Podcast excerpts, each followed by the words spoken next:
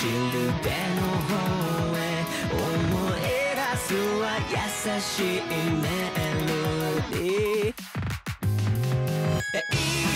Saludos, nosotros somos Nación Puperto y te doy la bienvenida a un programa especial.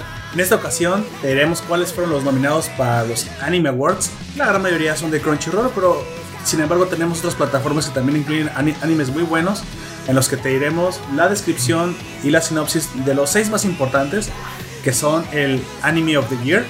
Y luego te mencionaremos las otras categorías con sus respectivos nominados. Y nuestras votaciones. Así es, para este podcast eh, estaremos contigo Eh, Gunter, Aoyak. y un servidor Poperto. Así que comenzaremos con el, eh, con el top más importante que es el anime del año 2020.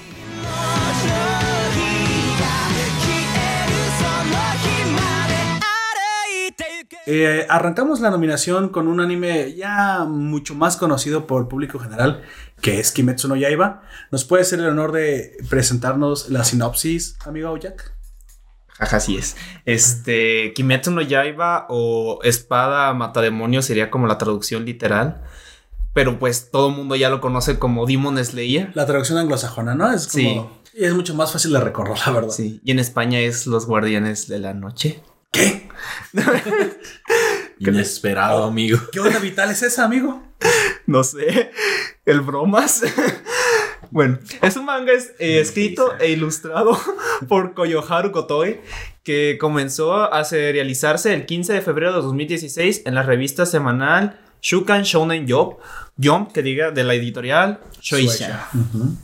Y pues la, eso es ¿Nos como puede hacer un datos. poquito de, de la, de la sinopsis? Eh, cabe destacar eh, que no diremos spoilers. O oyente. trataremos de no decir No, no, spoilers. porque eso precisamente es en- solamente comentarte los nominados porque si alguno te interesa y no lo has visto, lo vayas a ver porque toda- todavía tienes hasta el 17 de enero que se cierran las convocatorias, las convocatorias para hacer la votación y elijas las categorías y los animes que más te gusten. ¿Puedes continuar con la sinopsis, amigo Jack?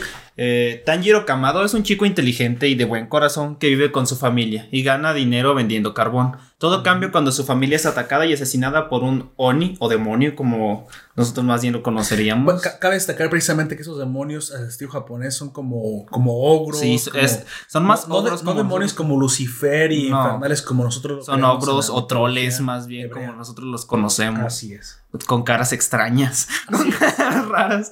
Bueno, Tanjiro y su hermana Netsuko, Nezuko eh, son los únicos supervivientes del incidente.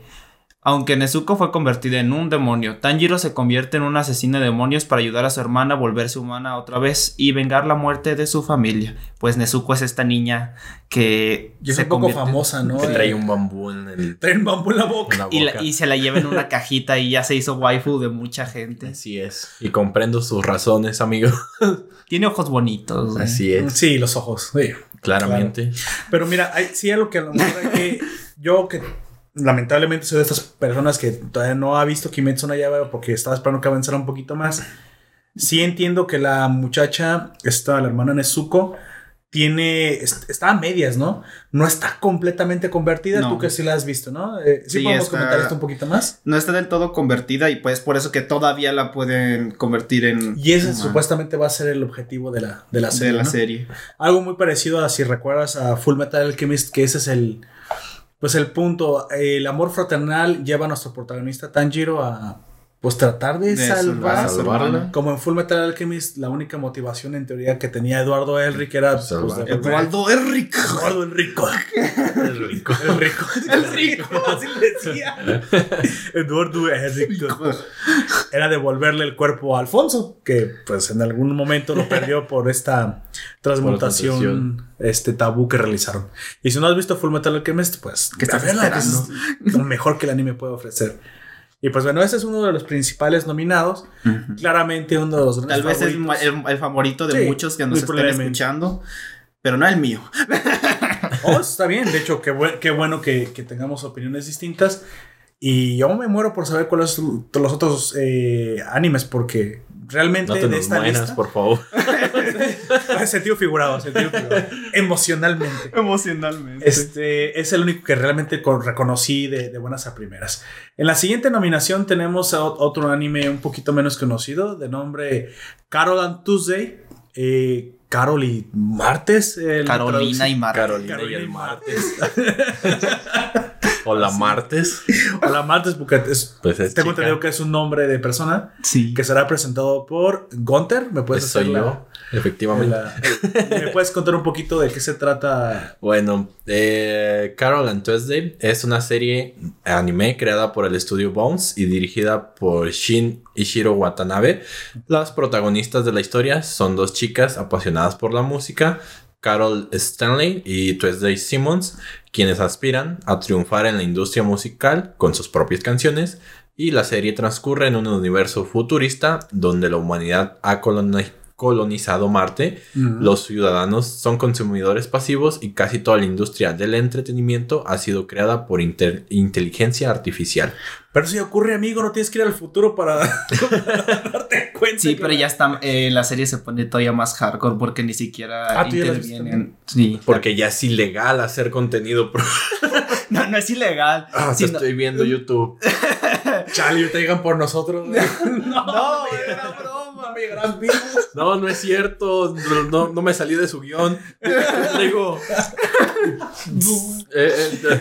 Eh, eh, empezamos a fallar. eh, Yo y y atacamos a Gonte.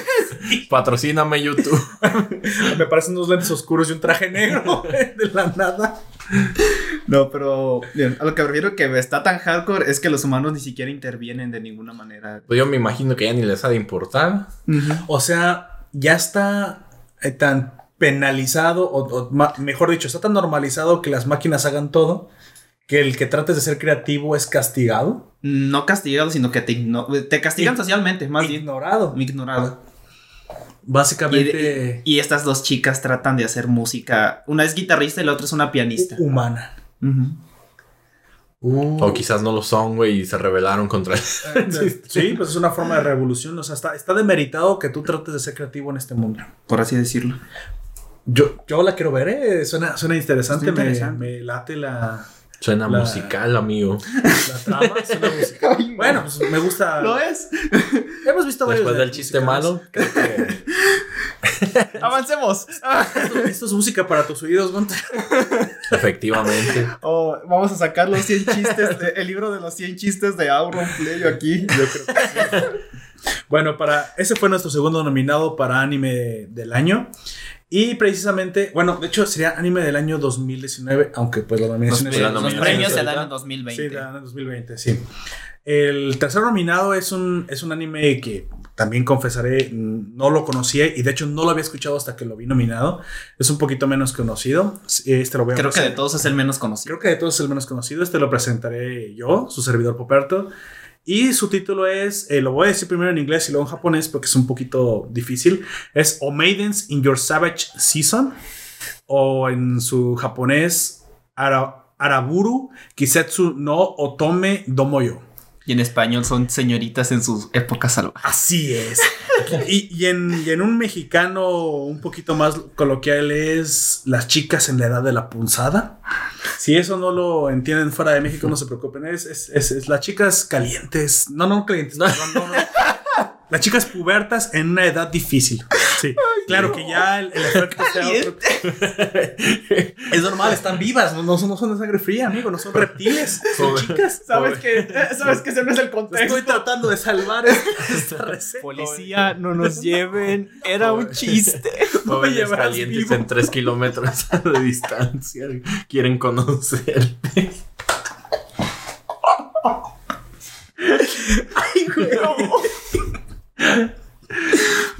Chale. Ahorita me llega una notificación. ¿Qué? ¿What? Óyeme, Facebook, ¿por qué me estás escuchando? Bueno, entonces. eh, ¿Y por qué no? Dice ¿por qué no Facebook. Facebook? Pues, me instalaste, o sea, para. Ya sabes lo que voy a hacer. bueno, es un manga japonés escrito por Mario Okada. eh, y ha sido ilustrado por Nao Emoto. La sinopsis nos cuenta que las chicas eh, pertenecen a un club de literatura de la escuela secundaria. ellas quieren romper el hielo y conocerse mutuamente, lo que sea que eso signifique. Para, ello se proponen los cuestionamientos típicos de la edad, sin embargo, por ahí suele suceder que entre las respuestas, una de ellas termina pues diciendo la, la, la pregunta de la polémica, ¿no? Tratan de romper el hielo y se, se preguntan entre ellas, ¿qué harías o qué quieres hacer antes de, pues, que dejes este mundo, ¿no? Cualquier cosa que nos hemos morir. preguntado todos. 20 cosas que harías antes de morir, 10 cosas que harías antes de 10 morir. cosas que tienes que hacer antes de morir. 10 Exactamente. lugares que tienes que visitar antes de no Ya- existir. y a mí me encantan esos tops, la verdad. Sin embargo, para estas muchachas, la pregunta que rompió, digamos, el, la- la- el hielo que terminó provocando la Y el polémica, ambiente. que fue, que fue precisamente una, la respuesta que dio una de ellas, que fue, pues, perder la virginidad. O Por la- sexo. Oh, yo no estoy diciendo, amigo. Pues queremos pensar que eran Que- vírgenes. no. Que son. Su- Son. pues sí, queremos pensarlo. Eh, bueno, Uno que nunca sabe, pero. quieren. Cayó del columpio. Se cayó. Ya pues. A ver, a ver. Tranquilo, calmo. sírvele un vaso con hielos, por favor. y vacíaselo en la cabeza. pues bueno, el, obviamente el torbellino que, que desata la palabra sexo entre ellas empuja a cada una de estas chicas eh, con orígenes diferentes y personalidades muy distintas pues a, sus, a seguir sus propios caminos, por muy torpes, divertidos, dolorosos o emocionales que estos puedan ser hacia una sola dirección, que es crecer, adulta. crecer hacia la edad adulta. Así es. Pues- es parte de crecer, Timmy. Exactamente. es parte de crecer. Quiero agregar, pues, que lamentablemente ninguno de los tres hemos visto esta serie. Pop- eh, eh, Poperto acaba de enterarse de ella, pero yo y Gunter ya lo conocíamos. Sí, ya pero la habíamos visto. Siguen, siguen mi lista de pendientes. Tal Sí. vez si no, y créeme que se, se escucha Interesante. uh, un poco de yo la conocía sí. como el anime de las morras que quieren eso, Tener sexo. que quieren tener sexo, pero les aterra tener sexo. Eso, así me lo. Como cualquier muchacha sana de, instituto debería aterrarle. ¿no? Así O sea, es. Pero, o sea, a, mí me llamó la atención por eso, pero tampoco nunca lo vi porque en ese entonces creo que estaba viendo Mira, otras cosas. sinceramente, lo, lo normal, no, no es normalmente, nosotros no somos la demografía a la cual apele de forma directa el, el Este, anime, sin embargo lo podemos ver como, como no. es. Y hasta podemos hacer Creo una que, creo que todos los que. Mis no, ojos, mi nosotros decisión. tres que estamos aquí. eh, nos tomamos pues nuestro tiempo con los animes en, en algunas ocasiones. Ujú, así es. Y pues van an- se van anotando alguna lista o alguna de pendientes o algo así. Ya van pues, 100. Digo que. Ya va. De hecho, yo estoy volviendo a ver animes un poquito más recientes porque precisamente era de más vieja escuela. Pero no, últimamente me, me he dado cuenta que hay cosas que han subido mucho de calidad. Y creo, no sé si ustedes lo recuerdan. Aquí quiero hacer una nota al margen, ahorita antes que sigamos con la siguiente parte de la lista. Tal vez el oyente está de acuerdo con, conmigo. Hubo un tiempo en el que estaban de malísima calidad todos los animes. O sea, era uno o dos, solo tenían una animación más o menos decente. Y creo, creo pensar, Muy pocos, un buen eh, argumento. o pienso creer, como quieras decirlo, que fue a partir de que Attack on Titan comenzó a romperla de nuevo, comenzó a, a hacer, a hacer dinero de la animación. Creo que hubo como una burbuja que estalló y muchos animes comenzaron a optar otra vez al mismo tiempo que llegaron la inversión de los anglosajones. Amazon, Netflix, eh, todas estas plataformas que le empezaron a meter dinero al, al anime. Y comenzó a ver otra vez algunos, si quieres, quebraron aquellos que estaban haciendo tal vez cosas que no estaban... en- Mira, el, el mercado regula. O sea, si tú haces un anime que no le interesa mucho a la gente, pues va a terminar quebrando, pero eso no quiere decir que unos que se hayan quedado no triunfen. Y creo que Attack on Titan fue como el parteaguas. Y yo noté como que a partir de Attack on Titan comenzó otra vez a subir. subir mucho la calidad. No en todos, obviamente, pero en algunos sí y en otros no. Y, en- y sobre todo los exclusivos que comenzaron a salir en las diferentes plataformas. Mira, Violet Evergarden, eh, Baki y muchos de los... Vete Beginning, todos, bueno, todos son de Netflix. del- Podrán no gustarte o podrán no interesarte, eso estoy completamente de acuerdo, pero la calidad sí comenzó a subir. Es- Y eso se agradece, que la calidad sea, es. sea, sea parte de... Entonces yo noté que a partir de ahí hubo como que un resurgimiento del anime de calidad. Pero hubo un tiempo que hasta antes de Attack on Titan, no te- se te, se te, deci- te sé decir si cinco años o cuatro años, en el que eh, la mayoría estaban teniendo una mala, malísima animación. Hubo. A lo que dices, más o menos. Tengo una ¿Te pasó idea. eso más o menos? ¿Recuerdas Sí, eso? es. Pero es lo de. ¿Cómo decirlo? Hubo muchos animes, pero creo que muchos de ellos fueron ignorados. O sea. Hubo Por- mucha cantidad, pero no mucha calidad. Ajá. También. Y que Es eso creo que estaba pasando. porque, por ejemplo, puedes recordar Dead Note. Pero en ese tiempo, pues me imagino salieron muchas más series. ¿Qué otro- Pero nada más recuerdas Dead Note. ¿Qué otro de- recuerdas del año en el que salió Pero, Death pero Note? fíjate, bueno, es que ahí, ahí está la cuestión. Eh, para el año que estaba Death Note, todavía no estaba muy bien establecida la distribución. Creo que ahí, ahí, ahí lo voy a perdonar por la también sí. distribución. Pero yo, entre Pero es, Attack on Titan. por un ejemplo. Sí, sí, claro. Eh, Ya estaba la distribución y yo, yo recordaba que eran un montón de quejas, que todo era una cochinada, que nada tenía buena calidad, que era uno o dos contados Sí. y que también estalló la burbuja de los animadores, no sé si también lo recuerdas, que fue cuando se empezó a... a- bueno, eh, yo me acuerdo más o menos que hubo hasta escándalos en el que los animadores se revelaron que pues estaban trabajando unas, unas posiciones súper matadas, o sea, 20, 22 horas, les exigían muchísimo, no les pagaban nada o les pagaban muy poco, unos directamente no les pagaban. Pagaban. Porque no tenían con qué pagarles. Entonces creo que hubo una burbuja de anime. Y en esa época fue cuando yo me decepcioné y dejé de verlo. De hecho, fue gracias a Attack on Titan que volví a ver eh, anime más o menos de Contemporáneo. contemporáneo. Porque yo creo que si no, ya, ya los había mandado el demonio. ¡Ah, qué basura! Sí. Sí seguía una o dos series. De hecho, me decepcionó muchísimo cuando comenzó otra vez Dragon Ball Super y no tenía la calidad que yo esperaba que tuviera. Constante. No. Que pues bueno, soy fan de Dragon Ball porque pues Dragon Ball es Dragon Ball, es Dragon Ball, ya es como la religión. Pero Pero sí me decepcioné que... no tuviera... se pierde un poco lo Sí, que era Dragon sí. Ball. Porque Se pierde. Quizás para los que lo seguían desde mucho más antes, pues lo van a seguir viendo, pero no lo van a ver, creo que pues con los mismos ojos que se Sí, veían pues, antes. claro. Han crecido, han Es que cuando eres más pequeño no te importa mucho la calidad de lo que estás viendo. Pero aún así Dragon Ball siempre tuvo buena calidad. Sí. O sea, Sí. siempre mantuvo una buena calidad. Bueno, Sí, pero a lo que ese- yo me refiero punto, es que ¿no? ya se- aunque aunque no aunque tuviera buena calidad, notas más la mala calidad ahora que eres más grande. Sí, pero yo me refiero a otros Como aspectos nosotros. como en lo de su historia y todo eso. Es una Ah, ampliación, Sí, pero es una ampliación. Mm, no o sea, sé. no- básicamente a ti no te gustó como que el regreso al origen que hicieron de Dragon Ball. O sea, tú No, en Super. En Super. O sea, el- lo de Super. mm, O sea, ya continuaste tu historia antes. Como se haya desarrollado, mm, desarrollado GT. Pero la traes de regreso. Te cargaste lo anterior. Así es. No contó. como si bo- lo borraras. Si no es canon, canon, olvídate, olvídate de lo, de lo que sucedió ahí. Y continuemos en esta parte. Y pues no sé, te digo, para muchos es. Pues sí, está chido y tiene peleas buenas. No, no te puedo decir que no, porque sí Sí, tiene no, pues, peleas está- buenas. está hecho de peleas. Eh, pero es eso, son peleas. Nada más por gusto.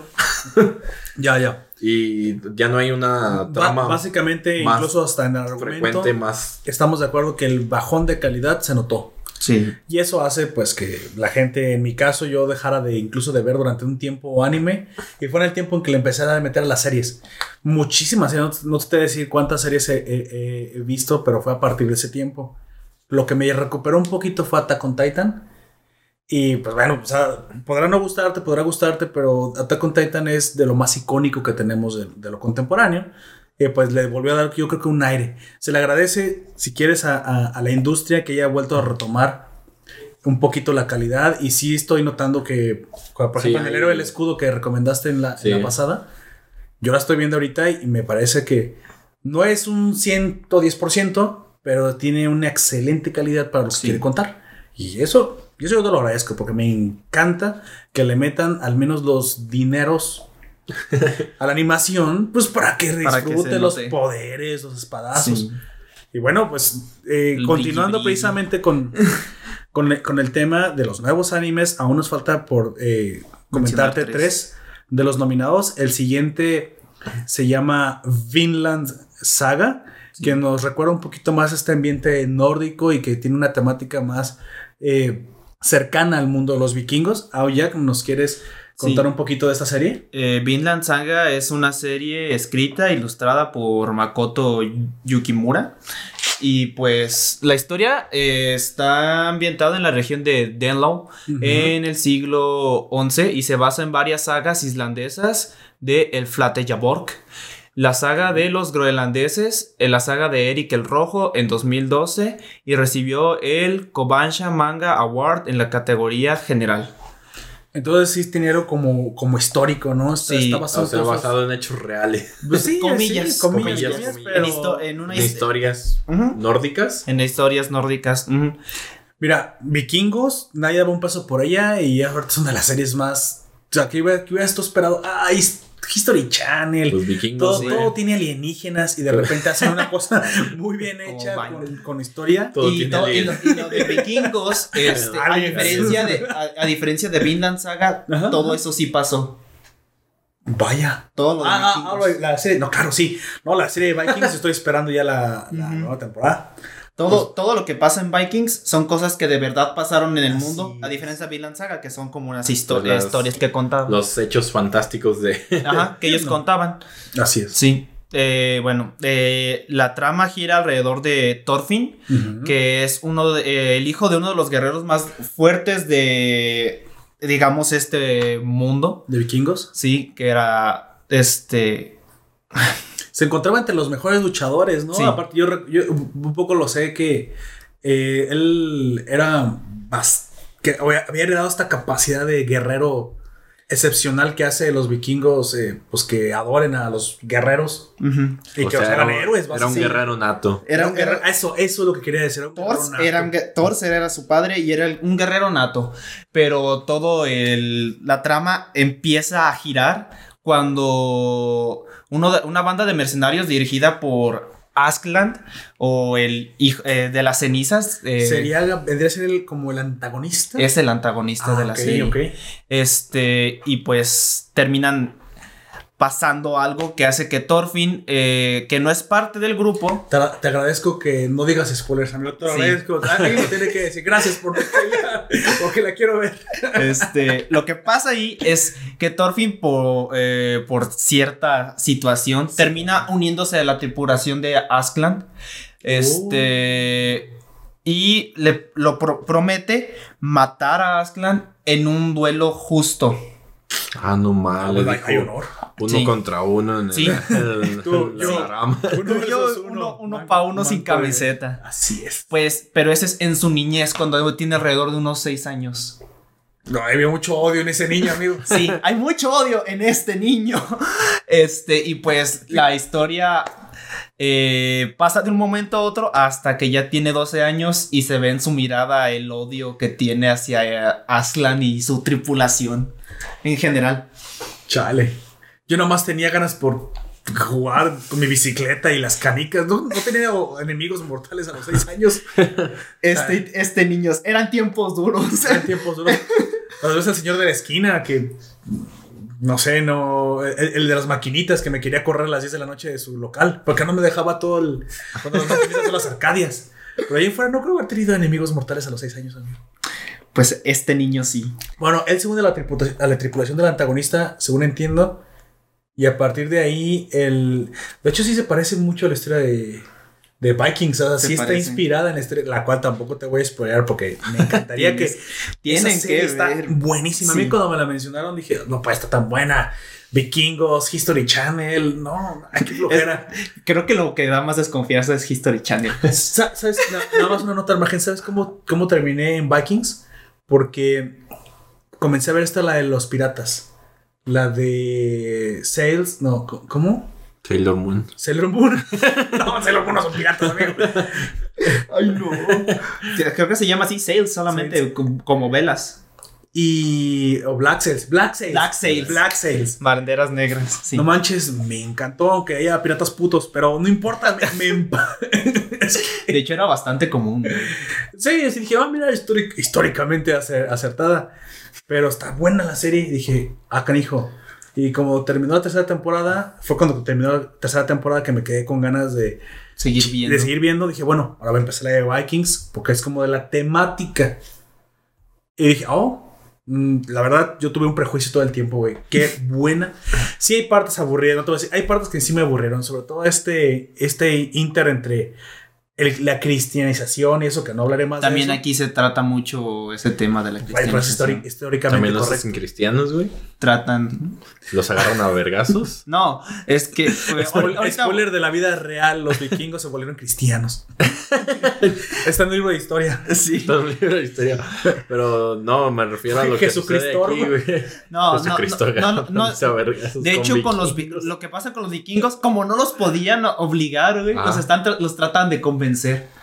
De hecho, a mí me da la impresión de que los vikingos ganaron. Y no es que ganaron, lo que perdieron fueron la culturización. Sí, solamente pudieron la Es como nosotros, sí, eh, nos quitaron la mitad del territorio. Y el oro. Eh, comillas y comillas. Y, Y lo que pasa es que ahora, ahora los gringos.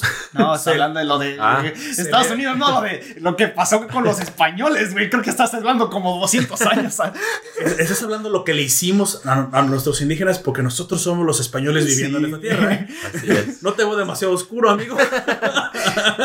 Afortunadamente. El vato. Desafortunadamente, no sé. Bueno, mira, somos, somos morenos, así que pues mi 50% oprimió a mi otro 50% y está resentido con mi otro 50%. Por eso mi mano derecha y mi mano izquierda no se llevan bien. No nos pueden tener juntos, mira. Se pelean. Es un poco ridículo. No, yo hablaba de los anglosajones, que ya ves que son imperialistas. Y ahora lo que está pasando es que la película de Coco, esta del um, Libro de la vida. el libro, no, pero específicamente la de Coco, es, ellos también la vieron, fue, fue un éxito en Estados Unidos. Y aunque no lo celebran como nosotros es el Día de Muertos, eh, para ellos lo pasaron en el Día de Gracias. Y también hubo un revuelo, o sea, no es precisamente que ellos estén celebrando el día, pero celebran los valores. Oye, sé de buena fuente. Se que- valora mucho que les nuestros llegó, valores. les llegó muchísimo y se, y se vuelven fans de la cultura hispanoamericana. Sí. Entre ellos, pues el culto a la familia, el culto a los, a los muertos, pero no, de una- no- no de una forma macabra, sino de una forma. Porque ellos tienen muy arraigado eso, este, el culto a los muertos, pero de una manera aterradora. Como Halloween, así es. Pero mira, les, les estamos empezando a, a- No empezando, yo creo que se está invadiendo la culturización y eso fue lo que le pasó a los vikingos. Sí. Ellos conquistaron la mitad de Europa y de repente en lugar de Thor ponían a Cristo y era Cristiator. Y, y empezó, sí, y, sí, y hubo momentos históricos en los que le rezaban a Thor, era a Cristo y de repente ya era la misma persona. Entonces Sí. era Cristo, hijo de Diosodín, y ya, ya va valido porque ya se va funcionando la isla. ¿Y qué pasó? Fueron absorbidos por la, pues ahora sí que voy a decir una, una cuestión extraña, fueron absorbidos por nosotros, porque nosotros mismos, o sea, por la hispanidad, porque estaban en un momento histórico en el que estaban en de toda la península hasta Francia, pero al fin y al cabo son latinos. Mm. Se latinizaron los vikingos, y cuando se latinizaron, ya, desaparecieron, se, se diluyeron. De hecho, muy probablemente en este momento tengas eh, sangre de algún vikingo y no tengas la menor idea de, ¿Por qué mataste a un vikingo? porque- pero, o sea, fue, fue lo que le pasó a los neandertales con los, con los Homo sapiens. Cuando los Homo sapiens los conquistan, pues se fusionan y es, son los pelirrojos que hoy tenemos. O sea, los neandertales no los extinguieron, no, no los comimos, no los asesinamos. Tal vez, pero no, no en todos lados. Fornicamos con ellos y nos volvimos lo mismo. Lo mismo le pasó a los vikingos. Los conquistados fueron otros, básicamente. Y de eso se trata. Vinland. Amorosamente Amor- fueron conquistados. Bueno, con miel se Vinland- atrapan más abejas todo el tiempo. Bueno, eh, Vinland. Saga en parte se trata de eso, pero más que nada se, este, se trata sobre la guerra que tienen los daneses en Inglaterra para conquistar ese territorio. Ah, ok. Mientras tanto, nosotros no nos vamos a extender mucho. Les Ya vamos sé. explicar de qué es. Después de toda una tesis de. Tres. Bueno, continuando con la trama del anime de Vinland Saga, este, pues están tratando de conquistar este territorio de que es Inglaterra, los daneses, como ellos les dicen, este, pero durante todo esto tienen como rehén al príncipe Canute, que es uno de los dos herederos a- al trono. Ok. Y pues eso mandan a Axland y a su tripulación junto con Thorfinn a rescatarlo. Y ahí es donde empieza a, a surgir toda la trama completamente. Básicamente ahí arrancaría el anime, ¿no? El- Bueno, es, se escucha bastante interesante, o sea, es una historia, básicamente las estamos acostumbrados cuando se trata de tramas históricas, porque, pues bueno, la realidad siempre supera la ficción sí. y tiene... Aunque tiene cosas un- bastante raras, como por ejemplo hay un tipo que se llama Torkel que en vez de usar armas, utiliza troncos de árboles. Ah, bueno, ahí donde parece, pues, lo animesco. Sí. o sea, ahí Y el vato es como de 3 metros. no es, no es 100%, pues, accuracy. Pero no es pues, me 100%. imagino que es como los juegos que hacen. eh, en, ¿en dónde es estos juegos que hacen para cuando son. van a dar el paso a la adultez? ¿Les, les llaman algo así? Oh, sí, sí, de sí. que ah, mueven árboles y Ah, pelean, sí. se pelean entre ellos y no sé qué más. Ya, Es cierto, sí, es cierto. podría ser. Pero pues este vato se agarra como si fuera una espada o algo así. El tronco. Pues por eso digo, o sea, me, imagino que es el, Sí. el- el concepto de eso, pero pues llevado al extremo en el pedo de que sea de que se agarre chingados Sí. con un árbol a Y- los demás. y lo que me gusta mucho de Thorfinn es que es un guerrero bastante rápido. Ok, ok, esa es su, su- La velocidad es, vendría a ser su característica Su principal. caracteris- cuando pelea su característica principal y la de Askland cuando pelea es que es muy listo. Mm. Antes de que hagas cualquier movimiento, él ya lo pensó 10 veces. Cualidad peligrosa en un antagonista. Sí. Pues bueno, me, me parece una. y pues dicen que es, una- yo no lo veo tanto como antagonista, yo lo veo como un, pro- un protagonista secundario, aunque sigue siendo el malo para Thorfinn. Ah, bueno. El. Bueno, si es histórica, como, como te lo dije, en la vida real no hay malos, Malos malos ni buenos. buenos. Ni buenos, buenos. O sea, digo Sí. que me, me iba a decir eso, me parece bastante interesante, sobre todo porque a mí me gusta mucho la historia y un anime que yo sé que va a tener cosas, o sea, sacadas de, de la fantasía. Obviamente, cuando vemos un, es- un Sportocon, o sea, una, una- un anime basado en deportes, pues tú vas a disfrutar pues de la fantasía exagerada que, que tiene. que tiene, o sea, obviamente Y si vas a ver algo histórico es de que de lo que puedan mencionar que tú ya sabes o cosas así. Exactamente, se trata de, sabes, cuál es la parte histórica y sabes cuál es la parte que vas a disfrutar, tu Ujú. fanservice como, como quien dice. de anime, ¿no? Pues bueno, me, me parece interesante, creo que es la que también la voy a poner en mi lista, me interesa. Sí, y este es mi favorito a que gane. Aunque Vin Lanzana es tu favorito. Sí, me es, mi candidato. Tu candidato favorito.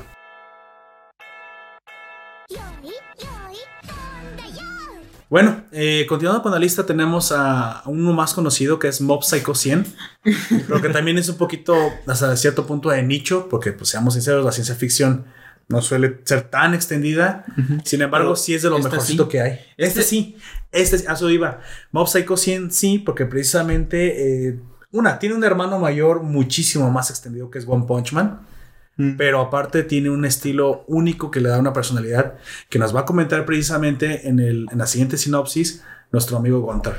Gunter, ¿me hablas un poquito del, del- del candidato? Claro, eh, en esta ocasión, como ya mencionaba Poperto, tenemos a Mob Psycho 100, pero en su segunda temporada. Pero pues vamos a decir la trama de la primera porque No, no pues, trama, sino. No, no, o sin- sea, sin una, spoiler, sinopsis. de, de, De de quién es el, sí, de quién es el protagonista de esta serie, que es eh, Shigeo Kageyama, y es un estudiante de secundaria promedio conocido como Mob, como o que literalmente significa eh, personaje de fondo, por lo que él es... eh, no suele relacionarse mucho con las personas por los poderes que él tiene, ya que le causa miedo a pues dañar a los demás por situaciones que tuvo él anteriormente. O sea, es tan, Al- es tan poderoso que tiene que estarse cuidando de, Ajá, de él, sí él tiene que él, limitarse no matar a los demás. porque puede, exactamente porque Sí. podría pues matar a los es demás al- o dañarlos.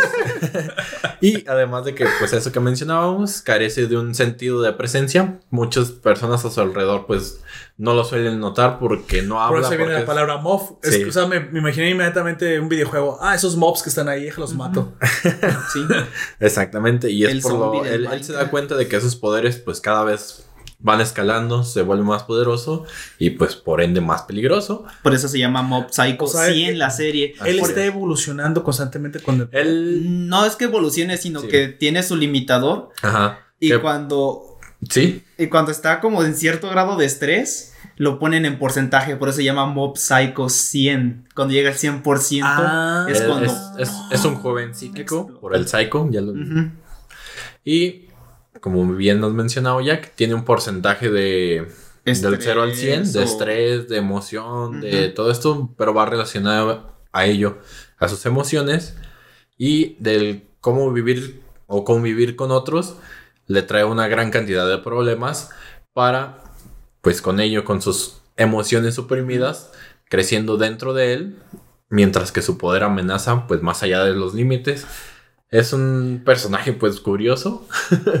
Es, es- es la mejor palabra hecho, que yo cuando lo vi precisamente la cara, inmediatamente me acordé de One Punch Man. Sí. De hecho, yo no sabía en un principio que eran del mismo autor, pero hasta que vi ese dije, espera, Han de ser del eh, mismo. debe de ser de One. Y sí, sí, era, era- obviamente Sí, era de y One. es- quizás podría ser pues muy similar los personajes, el diseño de personajes.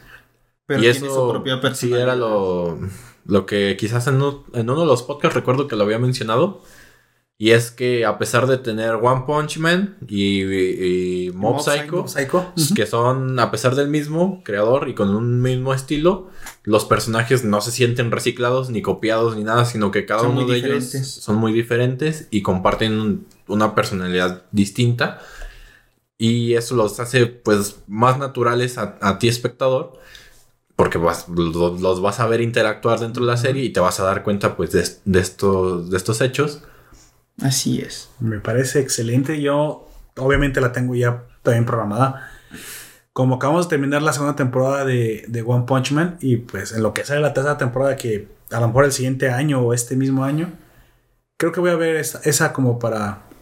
Pues, para a- esperar. Para esperarla, sí. Sí, pues es. Y aparte porque sé que hay cameos en Mob o sea, sus, sus dos obras tienen cameos una de entre la otra, otra. entre otra.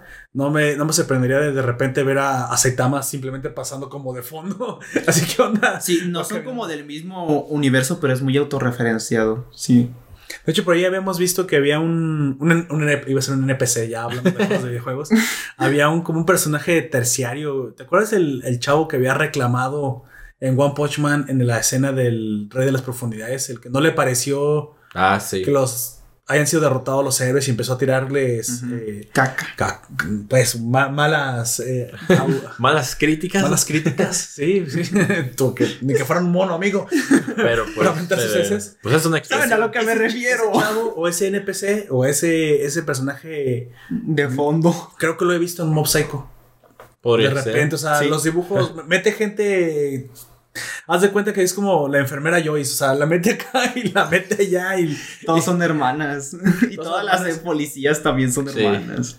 como Arale, que recicla, aunque sí es el mismo universo, pero sí recicla los, los dibujos, recicla el, el autor los diseños de los personajes. Pero para hacer la referencia, no porque esté como reciclando tal cual, sino como para sorprenderte a ti, como que es una referencia a, a la otra obra. Así es. y pues es. a mí me gusta mucho yo creo que lo hace, pro- lo hace a propósito. Sí, pero porque es como una explosión de colores y, y esas cosas. del mob. Sí, me gusta Ah, mucho como... Sí, tiene, tiene muy buenas peleas, a pesar para. Exactamente.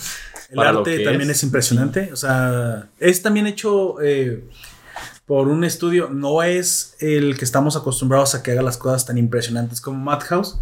Creo que, no, no lo mencionamos, pero No. Es Bones. es Bones el, y también hace cosas muy buenas Bones. Bueno, entonces es- ahí tienes eh, la- el siguiente candidato que es Mob Psycho 100 y que es también uno de los eh, preferentes a, a que se lleve la corona, por un poquito más conocido, es, aunque es un más de nicho, Así pero es. específicamente este ha- se ha logrado colar entre... Pues la- entre muchos. entre no, muchos, de, de hecho, yo no me lo esperaba. Y Yo esperaba que el- tampoco no esperaba que llegara a- al anime de año esta the segunda Year. temporada de Mob Psycho. Eh, o sea, Year. sí fue muy buena, específicamente un capítulo que se llama Mob la película. Así se llama el capítulo tal cual. Eh, para mí, eh, eh, honestamente, creo que es el mejor capítulo que he visto en mucho tiempo. Creo que lo que, pues, con respecto a su segunda temporada, a la segunda temporada, es cuando vemos un progreso mayor dentro del personaje de, de Mob. Porque ya, ya ha tenido, pues, un desarrollo en la primera y no se pierde, sino lo conserva. Y aumenta todavía más el desarrollo de él como, como un personaje y te da, te demuestra mm, un poquito más de que ya no simplemente quiere aprender a, a usar sus poderes, sino que ha logrado pues crearse un círculo de amistades y de convivir con ellos Ok. y de hasta cierto punto protegerlos. Vaya, vaya, me, me parece sumamente interesante. Y sobre todo porque ya conocemos la calidad del autor. El autor es muy bueno planteando argumentos, muy bueno. Aunque haga sátira, aunque haga esta como comedia un poco negra, vamos a ponerle comedia negra, pues por eso le llamamos sátira, pero tiene buenos mensajes. O sea, eh, eh, si, ves, si viste One Punch Man te- y te gustó, muy probablemente Pues va a gustar. Claro que sí. Eh, Bueno, el, el último de los candidatos a. Pero no por eso el peor. Ah, no, claro, el menos sí, no, por eso el menos. Ajá. exactamente. Sin embargo, eh, también un poquito famoso porque creo sí, que, se hizo bastante famoso. que Sí. tuvo un auge en, en los últimos, en las últimas semanas. Es The Promised Neverland. O como su título en japonés, eh, Yakusoku no Nevara- Neverand. Neverando. Neverand. Pues como el Neverland. Es pero- Neverland. Es Neverland. Yakusoku no- Neverland. Es, sería. es muy mal japonés, por favor. Dígalo en inglés. Así es, es una serie escrita en manga por Kaiju Shirai y ha sido ilustrada por Posuka Demisu. Y cuenta con una adaptación, obviamente, producida por eh, Cloverworks. Si no, no estaría aquí. ¿Alguno de ustedes conoce otra obra de Cloverworks? Yo, No. sinceramente, no. ¿eh? Honestamente, no. No, pero pues al rato podemos hacer una Pues está bastante Pues buena. Yo obviamente trabajo. vi un poquito del tráiler y se ve bien hecho. O sea, tiene una animación hermosa. Y creo que esa es la palabra para hermosa. Es bonita la Sí. animación. Creo que ese es el punto. Es el punto. una- una- un arte muy bonito, la verdad. Eh, un poquito hablando de la, de la sinopsis de la, de la serie. se encuentra ambientada en un futuro distópico allá por el año 2045. Allá nos vemos. Ahí nos vemos. De, hecho, de allí estamos enviando este podcast. ¿Recuerdas que ya les dije? Sí. Por eso le estoy diciendo que allá nos vemos. Allá nos vemos en el 2045. A ustedes que nos están escuchando, no, Oh no, policía del tiempo, corre. aquí estamos Chale. seguros, no, no nos detectan. Así no, aquí una burbuja temporal. Bueno, Emma es una niña huérfana, que es nuestra protagonista, de 11 años, y vive en el orfanato Grace Field House, o la casa del campo de Grace. O el, el hogar de Pony para los compas. Ay, Cani. Se cayó del caballo. Chale. Maldita Annie la traicionó. ya, ya no me hables de Candy. Eso, Que va- se va a poner como personaje de telenovela Poperto ahorita. esa, Se esa novela poner- sí me gustaba. Se va a poner como Candy, güey. O- Odiaba a Annie por haber traicionado a Candy, güey. Yo también. Y, y fue la primera serie que había un. ¿Te acuerdas de Tom? ¿Te acuerdas del chavo que como que él siempre lo jodía? Cuando se encuentran un poquito más adolescentes, Ah, sí. lo trata de joder y no puede doblegar. puede, y no no. solamente eso, Tom le termina La termina doblegando. doblegando a ella. Aunque suene mal, pero sí. No, pues sí, y se queda. El, el morrito del campo. Has crecido. Soy un hombre este, Guapo.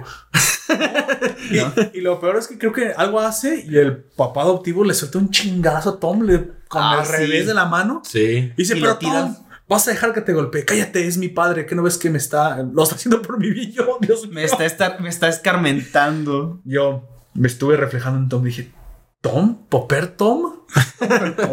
bueno, yo tuve... No te estoy diciendo que mi papá era del... No, no, no fue una persona violenta ni nada. Pero como yo me porté mal y me lo merecí, la verdad, hay que aceptarlo. Yo también tuve una, una formación dura. Pero al fin y al cabo... Creo que hoy, si Soy viéramos... un hombre estos- recto. Soy un hombre recto porque me enderezaron a chingadas.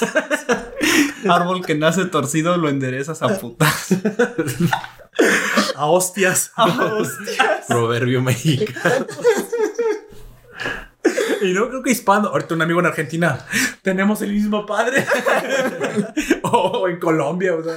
También, o sea. Yo, yo te entiendo, yo te entiendo, hermano hispano. Nos entendemos entre Sí, todos. Sí, tenemos. eh, pues sin embargo, no fue tampoco exagerado. Pero te imaginas, yo lo menciono por eso. ¿Te imaginas una escena, un anime de ahorita? ¿Así? No, hombre. No. Prende las redes sociales. No sé si te lo imaginas, pero que lo hubiéramos visto tan normal. Pues. Eso era para niños en aquel ¿Cómo se llaman? entonces, El sí. Del. Un Isekai, el del héroe del más.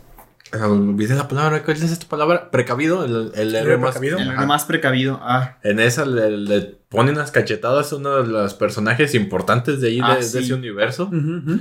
Y intenta la otra defenderse, pues, y hacerle algo. Y es que le dice, no, tú no debes de ser así. Y esa, y esa actitud no la debes de tener. Y tampoco no me voy a detener porque le dicen todos los demás, detente. Y le dicen, no, yo no estoy haciendo nada malo. Yo le estoy corrigiendo. Chale.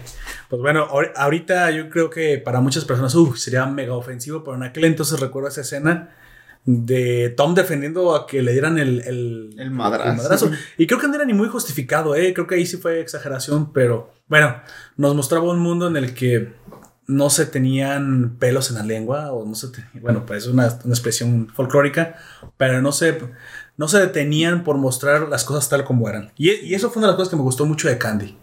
Sí, también yo sé que es, eh, tenía una inspiración como francesa, muy el estilo de, de la tragedia de los miserables, pero era muy realista en lo que mostraba.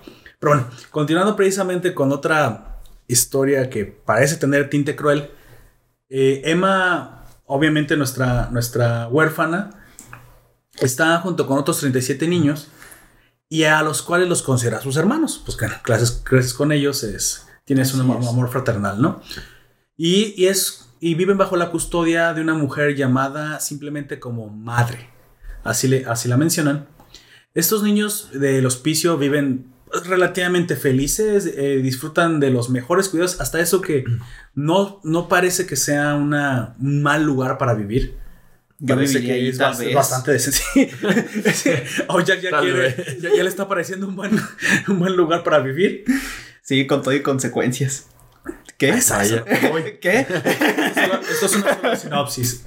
Y hasta que estos niños no cumplen 12 años, pues ya se, se marchan de ahí. Bueno, que si te pones a pensar 12 años, tampoco eres todavía muy independiente, pero en este mundo a lo Como en mejor. Pokémon, güey. A los 10 Ah, años oye, te sí. mandan a la... A lo mejor ya te dan tu primer Pokémon.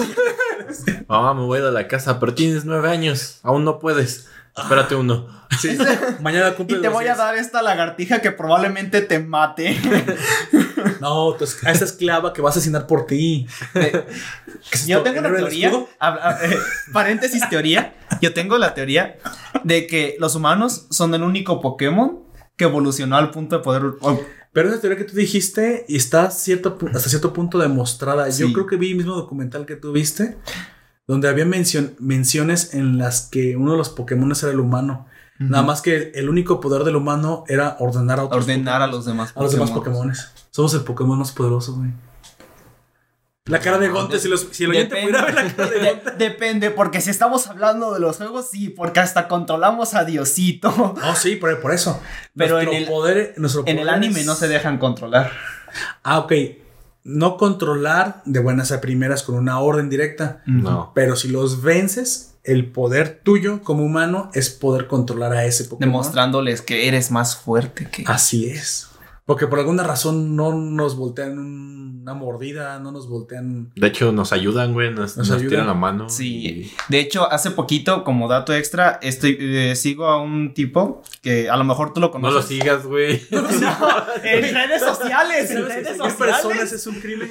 No, en redes sociales, en este caso en Twitch. A lo Ah, mejor tú lo conoces, es Links Reviewer. No. Bueno, este, el vato está haciendo un setting para rol así como Dungeons and Dragons, pero con ok. Pokémon y lo está adaptando a que, por ejemplo, Rayquaza sea el Quetzalcoatl, pero de nosotros como los mexicas. Oh. Qué Y interesante. Eso, está- güey, eso me sí, parece y los interesante. tipo fuego directamente no los puedes controlar. Va, porque son de fuego. Porque, ajá, por lo mismo que son de O fuego sea, él está adaptando su mitología a algo como más oscuro ma- más- y más más realista. realista. Y, más Y a los. Machamps los quiere poner como si fueran bárbaros, otra especie de como los humanos y cosas así. Ah, me, me parece que es algo interesante. Por ahí lo mencionaremos en un futuro. Veamos a dónde llega eso. Así es. Eso. Bueno, co- Pues bueno, continuemos. Continuemos con, con la sinopsis de Promise Neverland. Precisamente, eh, ya bueno, cuando cumplen 12 años, ellos ya pueden marcharse. Y por norma general, todos tienen que vestir este distintivo uniforme blanco. Que a lo mejor si has visto la portada, la, la muchacha Emma, que es pelirroja con color Naranja. como naranja. Ella trae esta como camiseta blanca. Precisamente ese es el uniforme del, del hospicio. Y pues bueno, tienen un número de reconocimiento tatuado en el cuello, una marca. Y hacen exámenes todos los días. O sea, es un lugar bastante... ¿Seguro que quieres vivir ahí, amigo? en los que Emma siempre obtiene la máxima puntuación. Es, es una erudita, es una, es una muchacha muy inteligente. Y también sus amigos eh, Norman Norman y Rey. y Rey. Sin embargo, en su tiempo libre los niños pueden hacer lo que quieran. O sea, tienen un, un recreo eterno, me imagino. Salvo acercarse a dos sitios. Y este es el, meo- el meollo del asunto, digamos, es el punto importante que es precisamente uno, la entrada que comunique con el exterior por obvias razones, o sea, una no, no es que sea una cárcel, pero no te acerques a la salida, te nos pierdes, te vas y eso es un mal ejemplo. Y otra, a una verja o una puerta que podemos eh, entender que es una, es, una, es una barrera que limita con el bosque. En, uno, en un principio, pues, o sea, es, es obvio que hay animales salvajes con los cuales no deberías jugar. Un Por obvias lobo, razones. Un oso. Una ardilla. Básicamente es no te acerques. Una ardilla rabiosa. No te acerques. Yo conocí a alguien al que una ardilla le arranca un dedo. No, no, no, sí son peligrosos. Yo no, estaba diciendo. Yo no estaba bromeando. Entonces, bueno, hasta ahí todo normal. Eh, no te puedes acercar a la salida y no te puedes acercar a la parte que conecta con los animales salvajes. Hasta ahí. Todo, Todo parece normal. normal. Sin embargo, siguiendo desde- con la línea de la sinopsis, un día Emma y su amigo Norman infringen la norma de no acercarse a la entrada para devolverle a Connie Una niña. una niña recién adoptada, un conejo de peluche que se había olvidado al salir. Sin embargo, al llegar ahí descubren que Connie ha sido asesinada. Pam, pam, pam. Tan, tan, tan, tan. Por unos demonios y qué madre es en realidad una criadora de ganado humano. No me pinches jodas. ¿Qué es, ¿qué es esto? Así funciona. Ganado el humano. mundo. Así funciona el mundo. Comer o ser comido. Tú te comes una vaca. Ellos comen humanos. Para no comerse a los demás humanos. Chale. Se llama. ¿Qué? De equivalencia. Yo, yo comencé esta, esta lectura de sinopsis con un ale- una alegría en mi corazón y acabo de, de acabar algo contrariado. Sigo queriendo vivir ahí. Digo, ¿qué? Para que te coman. ¿Quieres seguir creyendo ahí? No, no, no se crean oyentes. eh, Esa era la pregunta desde un principio. Todo parece perfecto hasta que te das cuenta que te están comiendo. Y Quizás no te des cuenta porque te coman muy rápido. es. Entonces, de ahí se va a derivar, ya si me generan, el entrar a esta nueva información, una, una trama bastante interesante de la cual no spoileré. Y que, bueno, es, es precisamente hace a nuestro sexto candidato un Muy un buen candidato. Muy buen candidato y un digno participante para anime del año 2020. Bueno, Bueno. yo hasta ahora soy el único que ha dicho cuál es tu su favorito, ¿Su favorito? como para ganar. Me- y quiero saber cuáles son sus opiniones, Gunter. Yo creo que, pues yo no- ya, ellos ya saben que para Sí, mí pero el los- favorito. Los oyentes sí. no, por eso te Pues, estoy. pues eso, y eso es lo que voy a decir. Sí, pero ustedes tranquilo. Yo sé que ustedes saben, pero yo sé que ellos no. Bueno, Aunque ya con lo que acabas de decir, Sí. con la emoción que lo dijiste, y creo que este, ya, ya saben, es este Mob Psycho en su segunda temporada. Alguien escuchando, chin, yo pensé que iba a votar. por Promise Neverland.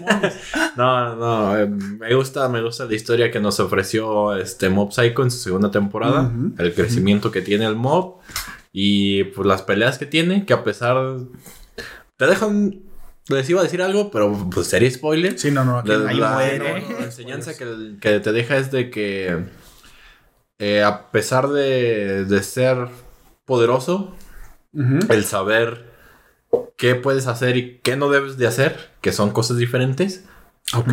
eh, es, es eso lo que realmente te da esa fuerza. El saber decidir cuándo se puede y cuándo no se debe abusar de tu poder. Hablando de eso, este, hay algo que hace un tiempo vi y es- se trata sobre Superman. Pues, todo el mundo conoce a Superman. Claro, claro. Quiero pensar. Sí. Es Clark Kent. Clark Clark Kent. Oh, Este, no. Oh, no. Diablos. Diablos.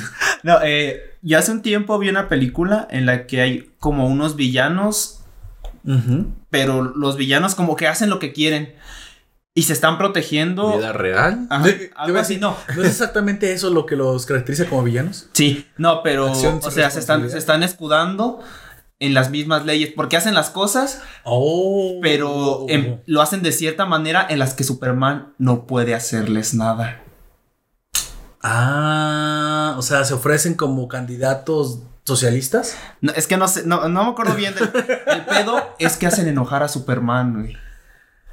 O sea, es- no, no, eso es un problema hacer enojar a Superman. Sin embargo, y bastante grave. Y bastante grave. Sin embargo, a, a Superman está atado de manos, vamos a decir. Por así decirlo. Y entonces él les demuestra que si él quiere, también puede romper las leyes. Y es lo que dice Gunther, de que tienes el poder, pero también tienes que saber cómo Mm. usarlo. Pero por ejemplo, a esos tipos de villanos, los para Batman, para eso existe. Sí, pero en, e- en este caso no está Batman porque está en Metrópolis y lo hacen a propósito porque le están provocando a él. Ah, Y Porque se están burlando de él porque dentro de las leyes él no puede, él no hace nada fuera de las leyes, al contrario de Batman. Pero igual, en ese caso le pides ayuda a Bruno Díaz. Oye, Bruno, por favor, este, haz una compra agresiva de estos tipos y destruye sus negocios. Pero eh, entonces Como Richard Gere en Mujer. Bonita. El, al líder son cinco tipos, pero al líder le, está, le empieza a dar como el mensaje de que los está matando uno a uno. A uno lo deja caer desde un edificio como de 30 pisos, a otro hace un tornado y hace que se lo lleve. Y a este y después de digamos todo este desmadre, Pero Superman no suele matar así nomás porque sí. eh, esto es lo que voy, regresa con los Ah, cuatro. pero es que en teoría no los mató No los mata. No, no los mata. No los mata. Solamente le da ese, le- esa sensación al líder. Oh. Porque ya después re- regresa con todos inconscientes hacia donde está él. Y nada más le da un golpe en la cabeza que lo deja. Spoiler de la película. Sí, es un spoiler de la película. Un golpe en la cabeza que lo derriba. Ujú. Y eso le da como el mensaje de que si él quisiera, podría salirse de la ley. Ya, ya, ya.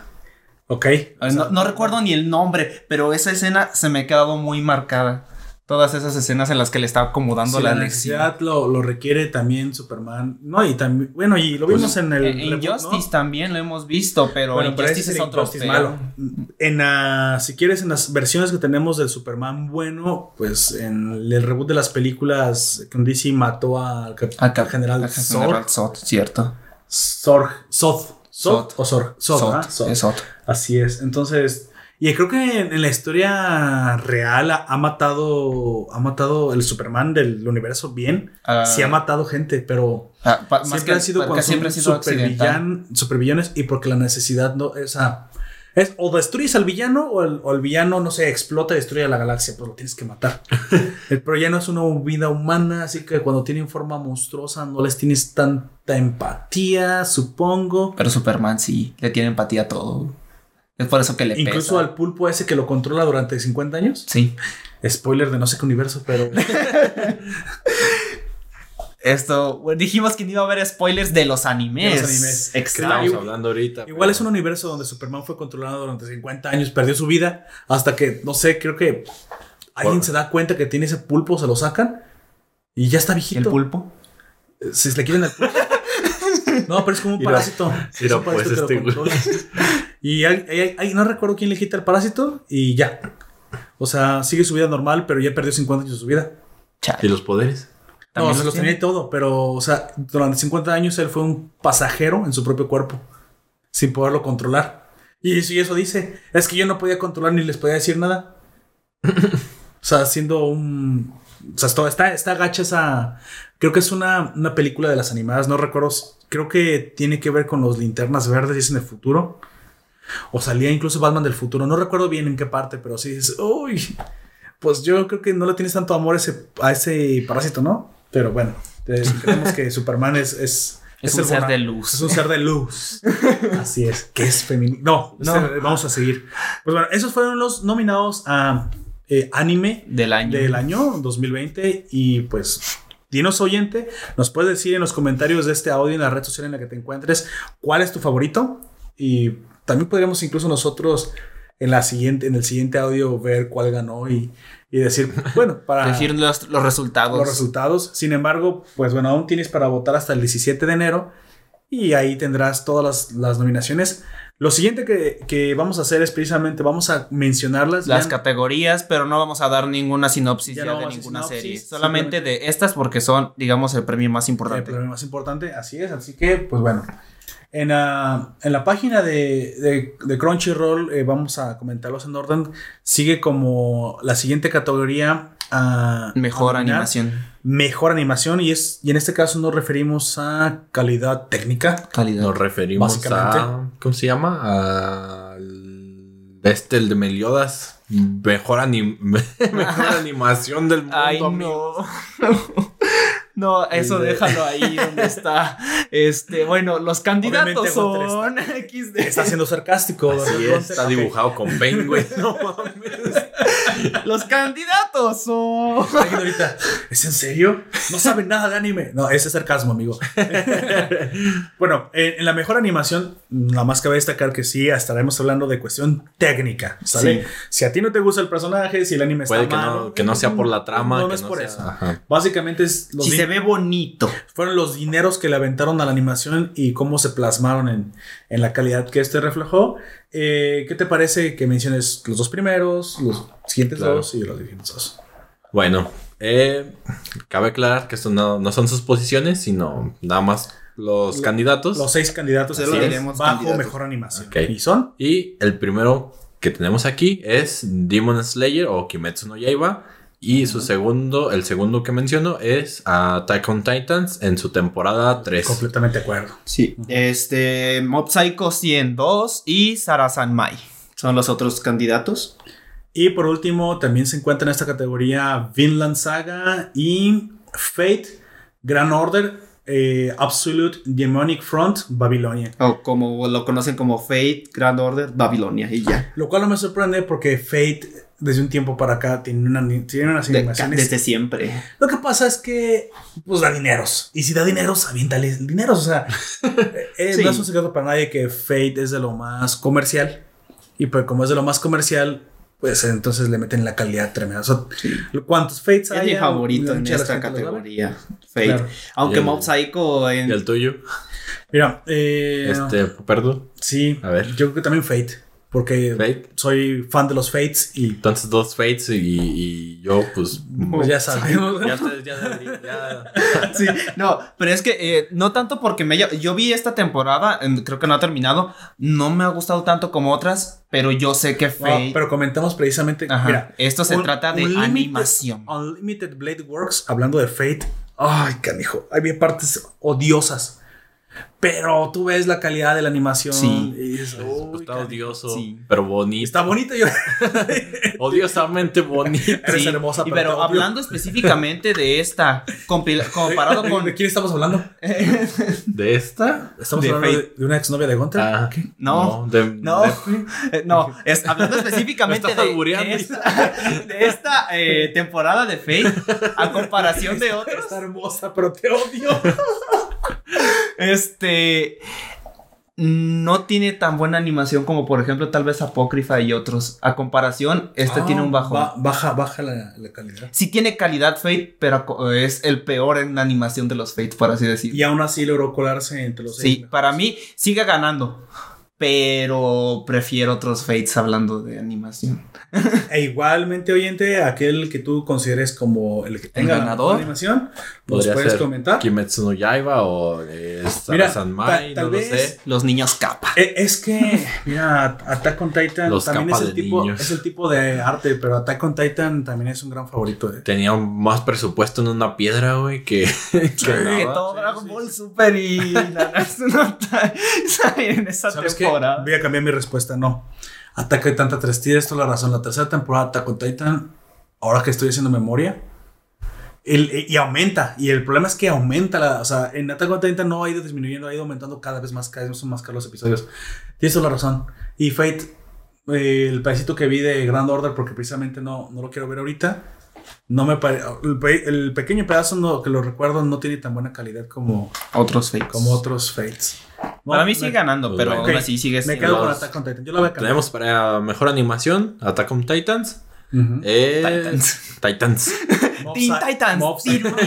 Attack Y on Titan. Y ganador Sin la S porque Opiniones de nosotros. al parecer, Bueno. eso. Y pues Mob Psycho. A ver, vamos a ver cuál. De hecho, me gustaría ver el 17 ver qué tan, qué tan ace- acertados Acertados fuimos. fuimos. Ok. El. Ya sé, y el que tenga y el que gane más pues no voy a ganar nada, pero. No voy a ganar nada, pero bueno. Elige el tema del, del próximo. Ah, me parece bien. Elige el tema del próximo. Bueno, Así es. Eh,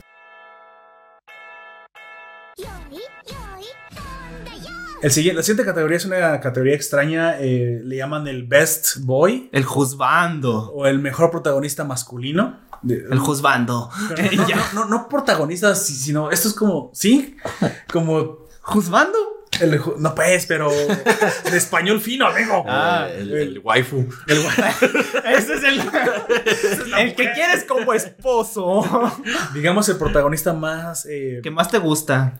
sensual o sexy o cualquier Pues estoy viendo uno aquí que pues, no es precisamente sensual. sí, sí puede ser Que el- quisieras para tenerlo el como compañía. el, el muchacho más atractivo. No, ¿Y el que atractivo? quisieras más bien como Sí, compañía. pero atractivo es atracción y eso engloba muchas cosas. Bueno, sí, engloba mucho. Bueno, El que más te agrada a ti. así. Igual, el mismo or- orden, seis, seis eh, nominados. Claro.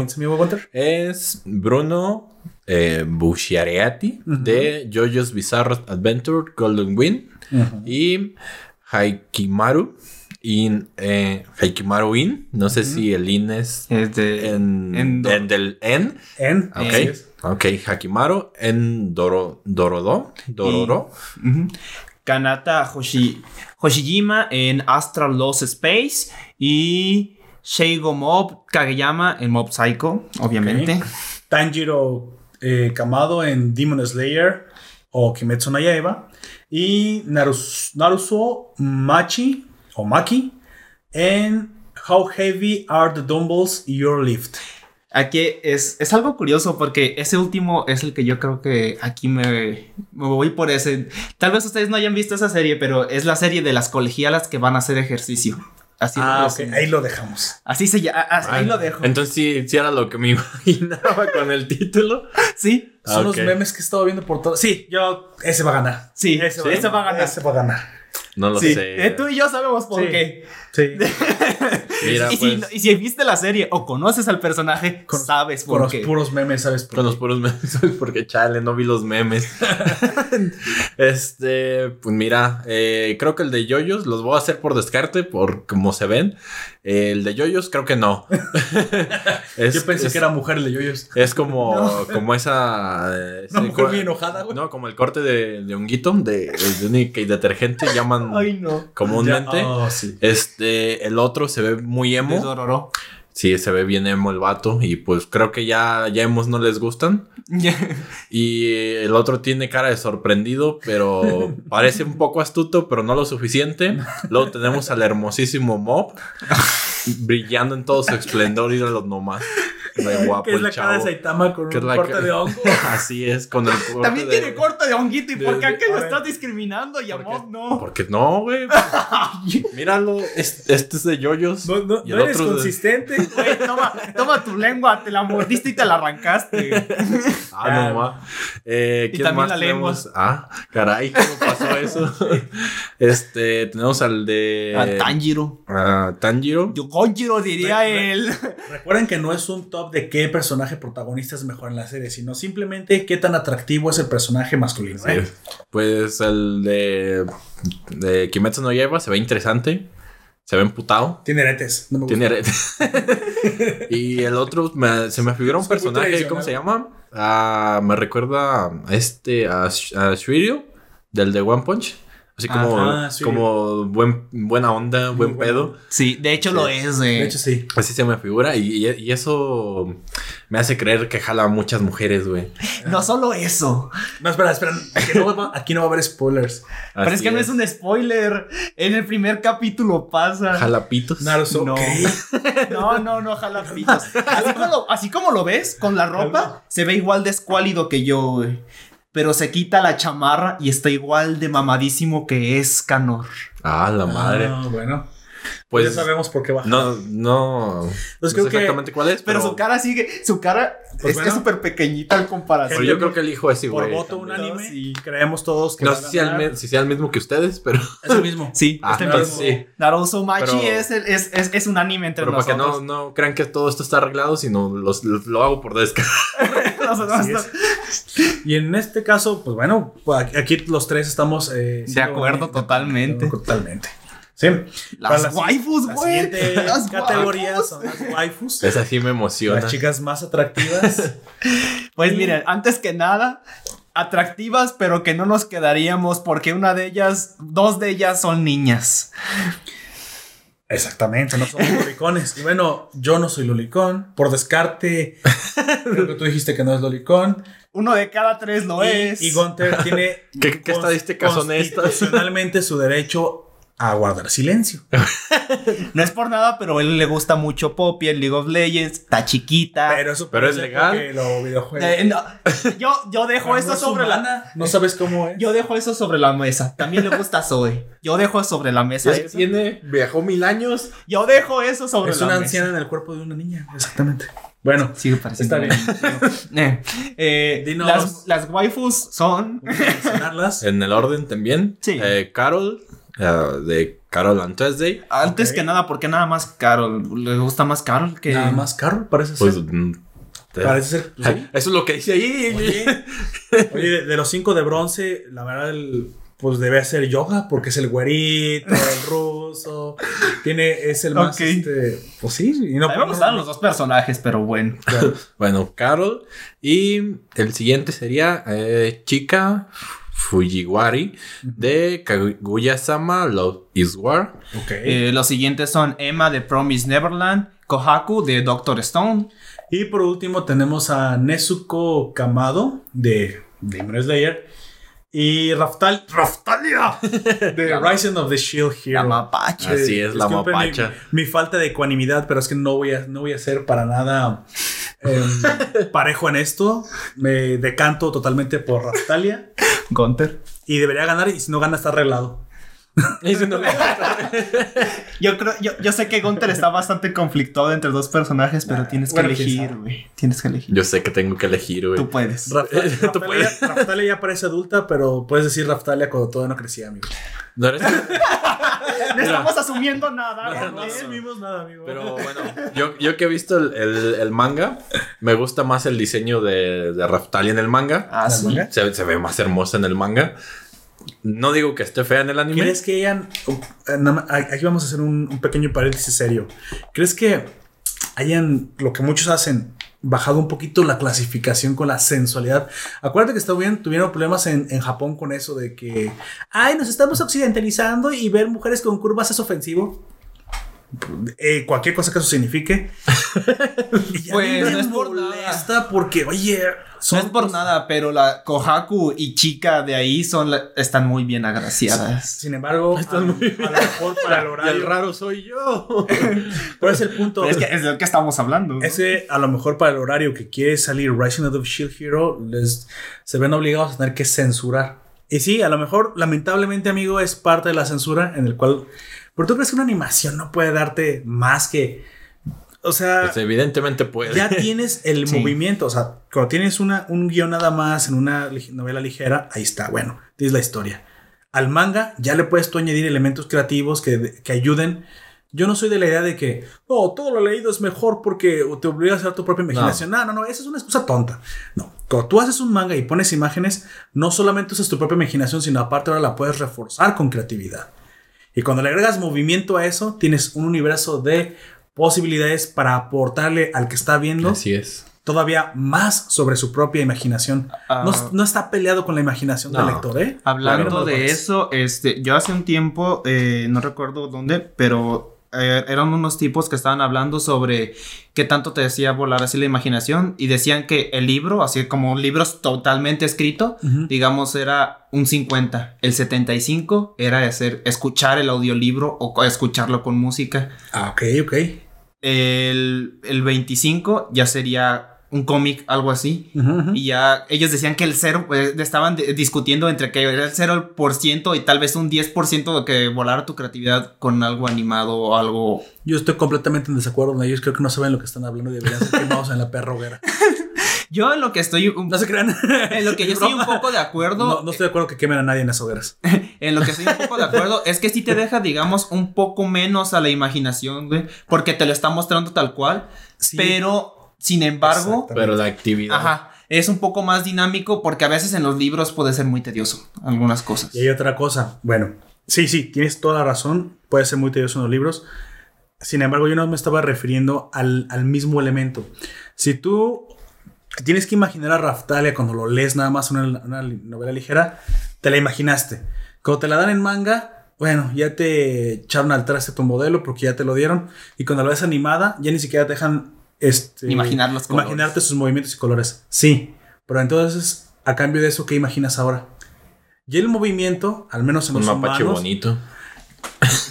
pero tú en tu cabeza ahora te conceptualizas cosas que a partir de ese conocimiento más complejo tú puedes crear. Sí. Eso es simplemente una simplificación de personas que no tienen la menor idea de, de la ciencia que hay detrás.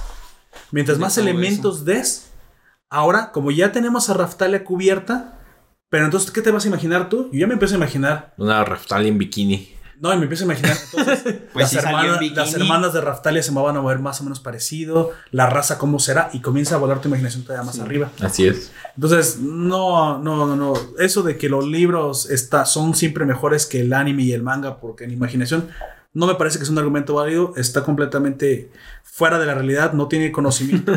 y, y de hecho, no es la imaginación lo que te, te corta, sino que te da el elemento específico del cual estaba hablando. Es el es. que, el que sí ya no te tienes que imaginar. Ujú. Pero, Pero entonces me estás da- diciendo que tú no te imaginas nada No. cuando ves una película. Así. Entonces, ¿por qué estamos haciendo un, un podcast conceptualizando la animación? Eso es creatividad. Así es. Y es, bueno, lo que mencionas es que el- a pesar de que te dan un elemento completo, que eso me imagino que era lo que trataban de, de comentar estas personas, es que al tener un elemento completo hasta ahí se acaba, Mm. porque ya lo conoces. Pero lo que no te, lo que no te dicen o lo que no Así dijeron, probablemente, porque yo no los escuché, es que a pesar de tener ese elemento completo, este elemento completo te brinda más posibilidades de, como menciona Poperto, de imaginarte, de imaginarte cosas más complejas, porque Así ya, con, es. ya conoces este elemento. Exactamente. Exactamente. Es como las sumas derivan en multiplicaciones que derivan en ecuaciones de segundo grado. Algo por ahí. y así una- una- sucesivamente. Un escalafón de elementos, así es. Pero Así bueno, es, pero Bueno, estamos ya- eligiendo... Ya, estábamos, ya decidiste, hice tiempo para que ya, decidieras. ya decía la muerte de esos tipos, amigo, y todavía no terminamos la lista. no se crean, no quiero que los quemen. No lo sé, es que la Kaguya Sama está, mírala nomás. Bueno, es, es su- Es que su aparte es súper adorable, chica. Sí, Sí, es pero y además baila bien chido. Sí, y- ve. Yo estoy ahorita raftaleado, güey. Pero yo, yo te digo, o sea, si fuera. a Está entre Raftalia y, esta, chica. Este. Se mala, quiere elegir. pero No. está. No, no, no. Pues también está esta Ne- Nezuko, también está Ay, bien. Y. Pero yo De creo hecho- que, que me quedo con Raftalia. Es hasta ofensiva que esté ahí, es una niña. Y está en la categoría de sexy atractiva para lo que nosotros ya sabemos que le quieren hacer. o simplemente es atractiva y carismática. Eso también puede ser. Entonces me quedo con eso. También puede ser. Por eso es best girl. Tal vez es una chava que te gustaría que fuera tu amiga. Por eso, mejor compañero. O mejor compañera, es Ah, lo que yo digo. Raf- en eso Rafael le gana, ¿eh? Es- esa, esa sí es una compañera de las que te gustaría tener. Mira, como lo que tú quieras. Sí, cerca. como lo que tú quieras. yo al principio estaba entre tres. Entre Raftalia, obviamente, Ujú. Kohaku y Chica. Chica es muy adorable y te vas a, a- a divertir mucho con ella. Estoy seguro que sí. Y a Kohaku la descarté luego, luego porque es bastante. A ti no te gusta Kohaku, vamos a dejarlo. Sí, no, es bastante agresiva. A ti no te gustan las sunderes para nada. No. Y, y luego está Raftalia, que es súper buena onda y, te cuida, güey. Aparte, fuerte, independiente, única y diferente. Es así. Es así. Y, lo es de verdad. No, es de verdad, no se anda con ching... No, no, ella no ocupa que la cuiden, lo ocupaban que la cuidaran en su principio, pero, pero ahorita ella es la que va a cuidar al hombre del escudo. Aunque él sea el protector por, defe- por definición. Ujú. Pero es, muy, es que muy occidental la cosa, ¿eh? yo, yo, yo sí sigo bastante conflictuado entre Chica y Raftalia, pero pues también me. Raftalia. Me- Ok, me quedo pues con gana Raftalia. Otra votación en un anime. Best of waifu de- Best of waifu. Así Aquí sí es. es waifu. compañera. Y yo quiero decir una cosa en serio, lo estoy diciendo en serio, a una gran amiga por lo que, por lo que representa para el héroe el escudo y me Sí. está cayendo muy bien por eso. Me está cayendo bien porque ella sabe lo fuerte que es y no ocupa que la cuiden. Si la cuiden, qué bueno, pero es bastante independiente. Y si sigues la novela ligera o el manga, te va a gustar todavía más, porque Va. vas a, vas a encontrar más elementos de eso. Así es. Rising of the Shield Hero, Besto Ánimo this year, creo, me está gustando mucho. A mí también me gustó mucho. Bueno, la siguiente categoría es una eh, categoría musical. Eh, le llaman Best Score, Score. en inglés. Sin embargo, aquí Aoyak nos Ah, hizo el como composición. Mejor composición Ajá. musical. De decirnos cómo es exactamente la categoría. Y en esto, pues bueno, la- el audio es el que, el que manda. Nos puede eh, comenzar a decir la lista. Claro, eh, tenemos de primeras a Hiroyuki Sawano de Attack on Titan Season 3, Ah, sí. la temporada 3, y Moki de eh, Carol and Tuesday. Goushina y Yuki Kayu- Kayura de Demon Slayer y Tatsuya Kato, Hiroaki Tsu- Tsuzumi y Yuki Kanesana de Doctor Stone. Para finalizar la lista, eh, tenemos a Yugo Kano para JoJo's Bizarre Adventure, Golden Wind. Y por último, Kevin Penkin de Rising of the Shield Hero, que son los compositores nominados a mejor música compuesta. Mejor, no mejor. Sí, bueno. Mejor música a... A mejor composición, Composición musical. musical, mejor dicho. Así es para estas. Yo siento que eso es un poco injusto para algunos, por ejemplo, eh, porque... Carol, todo ahí se trata completamente de música. Sí, sí, pero Attack on Titan tiene unas, Sí. una musicalización impresionante, ¿eh?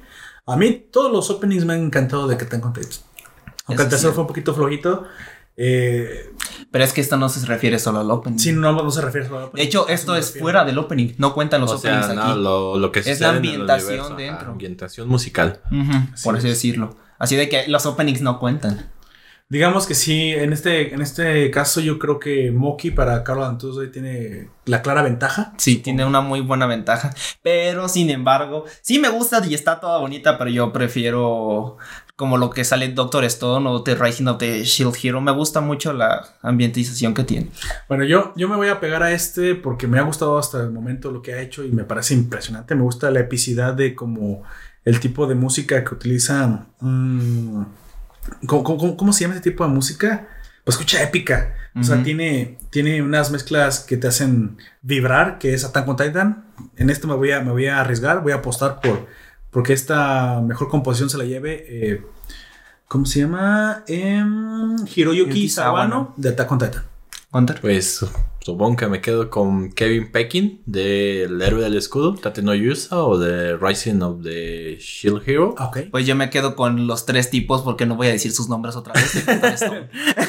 No, nomás di el último Kato, Tsutsunumi y Kanesaka y Kanesaka. de Doctor Stone. Aunque Sí. creo que esos son sus nombres propios, ya que No importa. Es que Ah, aquí no me gusta en el- Doctor Stone porque. es que usualmente ponen primero su apellido, Mira, si vienen Sí. aquí, ni siquiera les voy a decir el chino 1, chino 2, chino 3. aunque O sea China japonés. 1, es en caso de que sea chica, porque, a ver, de, de los que están ahí, díganme, a aparte de Kevin, ¿cuál es chico y cuál es chica? Mira, evidentemente Yuki es mujer, ¿no? Moki es una persona. No, creo que. Mira, vamos a dejarlo así. Ya dejémosle así, no Per- persona ascética number one, persona ascética number dos. number dos, ¿qué me pasa? me estoy engañolando. Spanglish. Chale. Sin ninguna razón aparente. Después del, pues evidentemente es una persona, tenemos el number 2. El number 2. Un gato compositor. Gato compositor. Doctor Miau. Ay, maestro gato. Referencia a ver quién la, quién la canta. Maestro gato. Nuestra siguiente categoría eh, an- va a ser el mejor director de anime. En esto incluye precisamente a la persona encargada de pues llevar toda la producción a cabo. Y aquí tenemos. Comenzamos con la, con la lista. Tetsugo Ara- Araki de Attack on Titan. Ok. Kyotaka Suzuki de Babylon. Eh, Shinichiro Watanabe y Motunobu Hori de Carol Tuesday. Y Yusuro Tashikawa de Mob Psycho 100. Y por último, los nominados son Konihiko Ikuhara de Sarasan Mai y Shuei Yabuta de Vinland Saga. En este caso, te soy sincero, no sé, no sé qué hay que eh, qué características hay que obtener para ser el mejor director. No, no sé a qué se deba, Pues- pero me imagino que esa como se complementan bien música, eh, animación, Todos los todos los elementos. elementos, porque Y la tú eres- voz de los Sí, personajes. o sea, el- Tú eres el encargado, entonces en teoría, como haya resultado de hacer mejor, castings para todos ellos, Así como es. dice Aoyak, para la voz, para los animadores, para todas estas cuestiones, la dirección de, de todos estos procesos. Y creo que mm, para esta categoría, probablemente, yo voy a elegir este. Eh, Mob Psycho. Oye, sí es cierto, ahí está. Gracias. Iba, iba a decir que Attack on Titans, pero es- está Mob Psycho, olvídenlo. Mob Psycho. siempre- Team Mob Psycho por siempre. Sí, es. que tiene. Hay muchísimas cosas siempre en- sucediendo en la serie. Sí. Lo vemos desde el opening. Y no sé, ¿te imaginas coordinar todo, todo ese caos? Todo ese pedo. todo ese. Todo es- o sea, sí, literal, Ese todo ese desmadre. pedo, todo ese desmadre. Un trabajo muy, muy bien hecho. Creo que me quedo con ello. Olvidemos. Attack on Titan.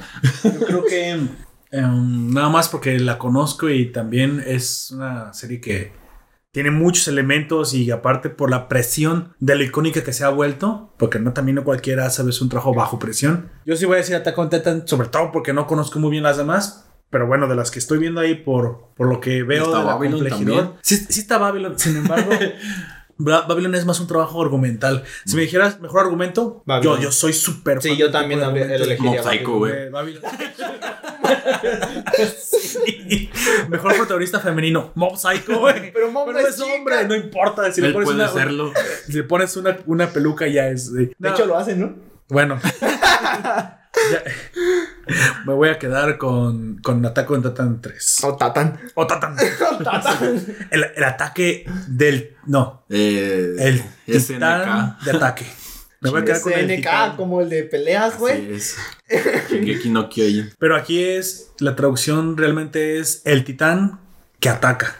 Ataque. o, o atacante. Al- No, no es el ataque de los ataque titanes. de Los titanes. No. No, es el titán atacante. Me voy a quedar con el titán atacante 3. El retorno. Eh, El retorno. Yo no sé, yo estoy entre Vinland y. The Rise of the Attack on Titan. Yo estoy entre Vinland y esta Carol and Tuesday. A ver, amigo. Del, la- del titán del escudo. El titán del escudo. Es que. No, no Carol- importa la que usted elige, nada más justifíqueme las. Es que Carol Tuesday, eh, yo siento que está muy bien dirigido porque todo el ambiente que, de- de- que se puede llegar a crear con la animación, con la banda sonora, las voces de las chicas, no, Mm, para mí está como muy bien puesto Ah, todo. bueno, no pasa nada de canto. Y en Vinland me gusta mucho porque gusta. las coreografías y todo está súper bien hecho y Coreografías que no era de, de vikingos. Que no era de pelea. hay peleas, las peleas se coreografean. Ah, ok, ok, ok, ok, ok. Ya, ya, perdón. Sí, tienes toda la razón. Yo creo, nada más porque me gusta más la acción, voy a ir por Vinland, pero para mí los dos están como al mismo. Bueno, pero está bien porque en este caso sí tenemos eh, tres, tres uh, opiniones diferentes. Y pues bueno, ya los escuchaste. En, el, si- en la siguiente categoría, eh, ahora Mejor. hablaremos del mejor diseño de personaje. Sí, el mejor diseño de personaje. Así es, mejor diseño de personaje, Best Character Design. Y los nominados son Tsusemura Saito y, y- ay, espérate, e Isaku Kobonochi de Carol Tuesday, Ok. Chiga, el, el siguiente. Satoshi Iwataki y Hiroyuki Asada para Dodoro. Para Dororo. Así es. Eh, Yuko Iwasa de Doctor Stone. Y Yoko Yahiro como personaje original de Aka, Aka, Akasaka. Así. Ajá. De Kaguya-sama Love is War. Ok, y por último tenemos al personaje Kayoko Ishikawa, hecho por Migi para el anime Sara Sanmai. Y el último nominado en nuestra lista es Takahiko Abiru, eh, Character eh, Design hecho por Makoto Yukimura para Vinland Saga. Entonces, bueno, aquí básicamente es el personaje que mejor te haya transmitido su diseño, eh, el- me imagino lo que trata los- de representar. En general. Los ¿En general? atributos de, Los- lo de general, los- diseño. que de- te cuadra, ¿no? Lo que está hecho con su personalidad y que... Con- más bien, pero ese es en general de los personajes. No, sí, o sea, su dibujo. A lo que me refiero es que tanto el dibujo tiene que ser eh, precisamente adecuado a lo que te trata de representar. Ajá, Así es. A Mira, su temática y a En el caso eso. de, de Saitama, por ejemplo, está todo como pelón y tonto y simplón, porque eso es lo que quiere representar. Y- Pero y tiene es- sus momentos serios y eso también es un diseño de personaje. Sí, es un es ejemplo, parte ¿no? del mismo. Así es. Pero pues no está en esta categoría, No lamentablemente, si no ya habría Que ganado. Saitama no está, Dios mío, esto es, esto es Bueno. Um, Poperto. Yo creo que así por, por verlo y porque es de lo poquito que conozco en este, en este caso, eh, me voy a quedar con el Doctor Stone, eh, con Yuko Iwasa. Y, me, pa- y aparte me gusta, me- no sé, a lo mejor Llama la atención los. todo el dibujo y todo lo que tiene, pero me llama la atención y es con el que me voy a decantar. Gunter. Mm, no lo sé. El de Kaguya, quizás. Eh, Yuko Yahiro. Ok, Yuko Yahiro. Pues yo, Carol Tuesday lo descarto luego, luego porque siento que es como un poco más normal. Porque no es Carol ni es, ni es Tuesday. o sea, yo lo siento como algo más Ah, contemporáneo, perdón, Tuesday. por así decirlo. Y lo mismo con el Sansan. Eh, s- no, Sansa, Sansaransai, Saraman- Mai, na, bla, bla, bla. Sarasanmai. Ese, con- porque siento que bueno, a veces eh, no les voy a ser honesto, no lo he visto, pero lo que he visto no sé, lo siento como muy simples. Mm, Ok. Dororo es como mm, Pues es un samurái. es un samurái que- con una sola mano, güey. Pero está muy chido, la verdad. Sí, es- está chido, pero tampoco me- no me termina de convencer. Ka- Kaguya-sama, me gustan muchos diseños, pero no todos. Y se supone Me que es gusta la, la chica, güey. sí, chica y este, la hermana. Entonces, de- por descarte, se reduce para ti al de Doctor Stone y a Vinland Saga. Sí, pero creo que voy a ir por la misma opción que tú con Doctor Stone, porque Está muy padre el personaje. sí, en general los personajes, eh, y específicamente Suika, que es esta niña que se mete dentro de una calabacita. Ok. Como la Para ti, si has escuchado, caja, güey. ya has visto el anime, pues ya sabrás a, a quién se refiere. Así es. O ya yo me voy con lo más simple, con el de la portada del cabello verde, y ese me gusta y está chido y pues, me gustó. Es como Sí. un Yu-Gi-Oh, güey, de las ciencias. Sí, yo sí. Va a sacar la molécula que necesita en ese momento en corazón. Y aparte, algo que también me gusta mucho de Doctor Stone es que, bueno, para quien no sepan, Doctor Stone so- los, se petrificaba la- el mundo. La gente que está petrificada tiene rasgaduras en la cara. Oh. O sea que van a valer verga. No, solamente es como una cicatriz, por así decirlo. ¿Pero por Porque mira, si ven al, al protagonista, tiene una en el ojo, en la parte de aquí, Pero eso es por, ¿por qué le sucede De eso? las- ¿Por el tiempo? Por así decirlo. Pero es que todos tienen así ese tipo de cicatrices, pero pues no hay mucha explicación, simplemente las tienen. Ah, a lo mejor no lo dan en el futuro eso. Bueno, entonces la siguiente categoría es Best to Protagonista. El mejor protagonista. Aquí sí, el mejor protagonista. Es. Saitama. Sea quien sea. Espérate. Espérate, cabrón. Hola. Bueno, eh, Emma de Promise Neverland, Hia- eh, Hyakimaru, este, de Dororo, Eh, efectivamente, Saitama de One Punch Man 2 y Senku de Doctor Stone. Y por último, Tanjiro Kamado de Demon Slayer y Toru Honda de Fruits Basket. Creo que ninguno de nosotros ha visto Fruit Basket, ¿verdad? Yo le vi dos capítulos y no pude, no pude seguir porque tuve otras cosas que ver y dije, ah, esto va a poner después. porque- Vi, pero de, no de la primera. pero sí de le vi los de que hicieran el remake, remaster. Yo no lo he No visto. sé cómo Ah, estamos hablando del remaster eh, porque yo vi toda la, la anterior. Ah, El yo del- del el anterior, remaster nomás yo no he visto nada. Yo no he visto nada, ni el Ah, remaster ni el antiguo. Yo me quedé algo parecido a Poperto, pero con el anterior. No, si estás. eh, Nosotros estamos muy perdidos, así de que ella no la vamos a elegir. y, está, muy padre, la verdad, pero creo que me voy a decantar por Saitama, porque pues One Punch Man 2 y tenemos aparte Tenemos- 6. ¿Seis? No, vamos, van a ser 6 porque el momento que estamos grabando esto apenas va a salir la tercera crónica de Ah. One Punch Man 2, Pero que bueno, ya es la tercera tenemos- parte de la crónica de la segunda temporada. Así es. Lo que sea que eso signifique, pero... Pero puedes ir a escucharlo. Yo por eh, Gunter ya dijo pues también Saitama. gusta. Este, y yo solamente por decir algo distinto, eh, distinto y porque me gusta también el personaje, voy Contreras, por Contreras. Así es. Voy a decir Senku de. Doctor Stone. Entonces, Senku. No, y también es bueno. O sea, de hecho, creo que realmente esos dos van a ser como. Oh, pues no sé si Tanjiro, pero Tanjiro como protagonista no es tan bueno. Es to- toda la serie. Es el conjunto lo Es que conjunto. hace que brille la serie. Y con Emma no he visto, no he terminado de ver Promise Neverland, me quedé como en el segundo capítulo. Ay, pero niña que sufre. Ah, es demasiado fácil. Así que esto queda sujeto a cambios a futuro, ya que. tal vez, tal vez. Observemos más de los personajes, pero por el momento, esas son nuestras elecciones.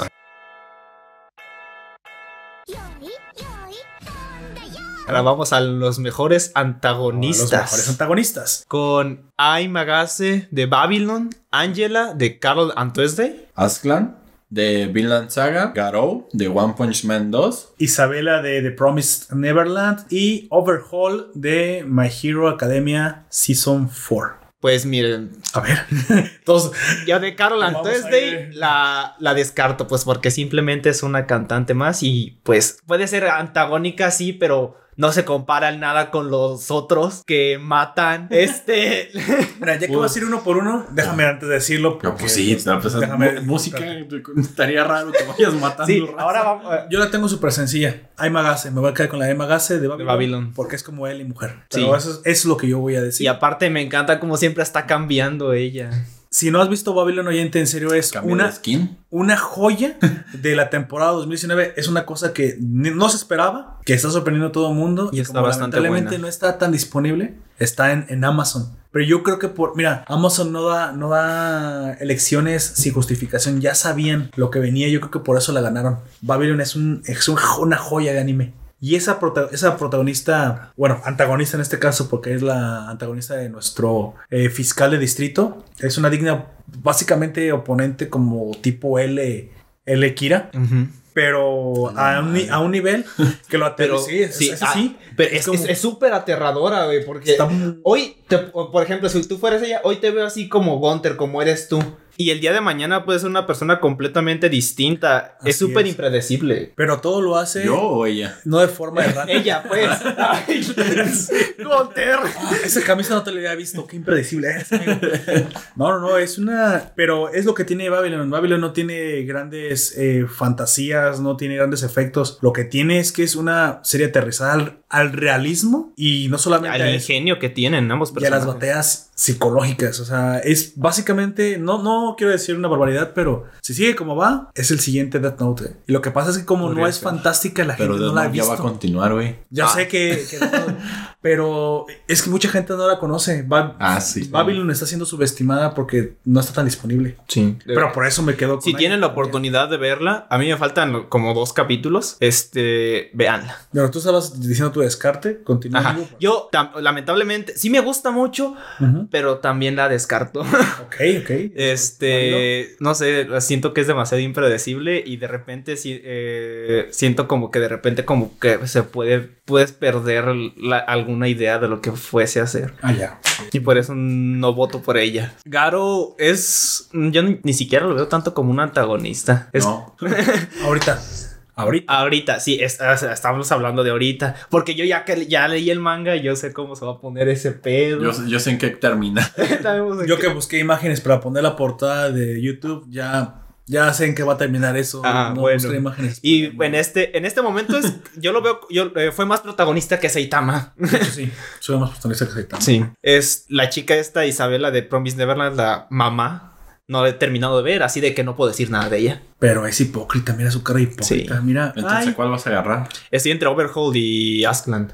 ¿usted amigo tiene alguna decisión ya? Sí, yo tengo mi decisión. Dilo. Eh, ¿Quiere compartirla? en esta temporada, que es la cuarta de Boku no Hero, eh, tenemos a Overhaul como antagonista detrás del Chiyazaki Chiyazaki y el o la mafia, Los Yakuza. los Yakuza, que habían estado un poco escondidos y, Inactivos. y muchas personas creían que estaban pues, Desaparecidos. extintos. Incluso creo que uno de los personajes lo menciona que dice, pues que no estaban extintos. Sí, lo dices Sí, como muy creí. discriminativo. Sí. ¿A poco esto existe? En Ajá. En, Es esta que- época de héroes y villanos. Sí, es que desde que se, se dio es- esa creciente de personas con superpoderes, Así es. los creían pues desaparecidos o extintos. Aparte, o como- se perdieron a fuerza. Por Ajá. obvias Sí, razones. pues que tienen que hacer contra Y entonces, pues él es el encargado ahora, el líder de, de estos Yakuza, pero tiene pues motivaciones y propósitos bastante fuertes y es temido, o sea, Para mí, yo creo que. es bueno el personaje. Yo estoy entre esos dos porque los dos son los más sanguinarios, güey. El Ah, Overhaul y Aslan. Me son- gusta la actitud de Overhaul por... Es muy... ¿Cómo decirlo? Eh, recatado. Pero cuando tiene Pero que. cuando tiene que mancharse las manos de sangre... se las mancha. Pues normalmente eso es lo que hacen los yakuzas. O sea, Sí. es, es el, digamos, la etiqueta japonesa, Sí. pero en la mafia y como que Así da es. esa... Sí. Es- ese es Como vimos en, en- su primera aparición en la que revienta directamente a. No spoilees demasiado a los Sí. ¿eh? Pues, eh, yo soy el primero que no quiero que me spoiles demasiado. de- si has visto cuando- en la, su primera No, aparición. Estoy esperando que termine toda la cuarta. Es que, Ah, bueno, me quedo la primera Bueno, en, en cua- en su aparición primera aparición, lo que hace, que para quienes ya lo vio, saben a qué me refiero porque es O sea, vi sanguinario. el pequeño extracto que no es nada spoileador, que es la pelea contra Tintín. Pero es nomás acción. O sea, No, no, no, no contra Tintín. Esa no es su primera aparición. No, yo no dije eso. Yo, yo- ese fue el paso que vi porque Ah. todo el mundo estaba, ay, Tintín, eres casi Superman, nomás porque hace algo que todo el mundo hace, pero todos los héroes, mira, no estoy demeritando a Tintín. Lo que pasa es que estuvo padre la recuperación. Pero eso lo hemos visto muchas veces en los cómics occidentales. Y yo espero que de ahí sí crezca y que sea cada vez más. Pero creo que hicieron. ¿Cómo le decimos, calamardo? No me tienen que decir porque estoy esperando que termine la cuarta. Eh, bueno, Gunter, no te digas nada. Así es. Ah, bueno, Sí, entonces, ustedes- bueno, ¿Estoy bien? Ustedes oyentes, si saben lo que pasó, no digan nada. Que se dé cuenta el sol. No, que- dejen a Tintín en paz. No, dejen a, a- a Poperto en paz. Sí, Bueno. bueno, la primera aparición que tiene es donde, es donde más Ya, fuerte tiene la motivación. Más fuerte presencia tiene este Overhaul.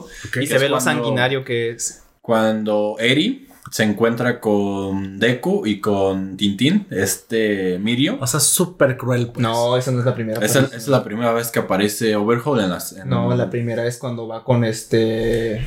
Es esa. Con lo de la Liga de los Villanos. No, se lo encuentran en la calle cuando salen a patrullar.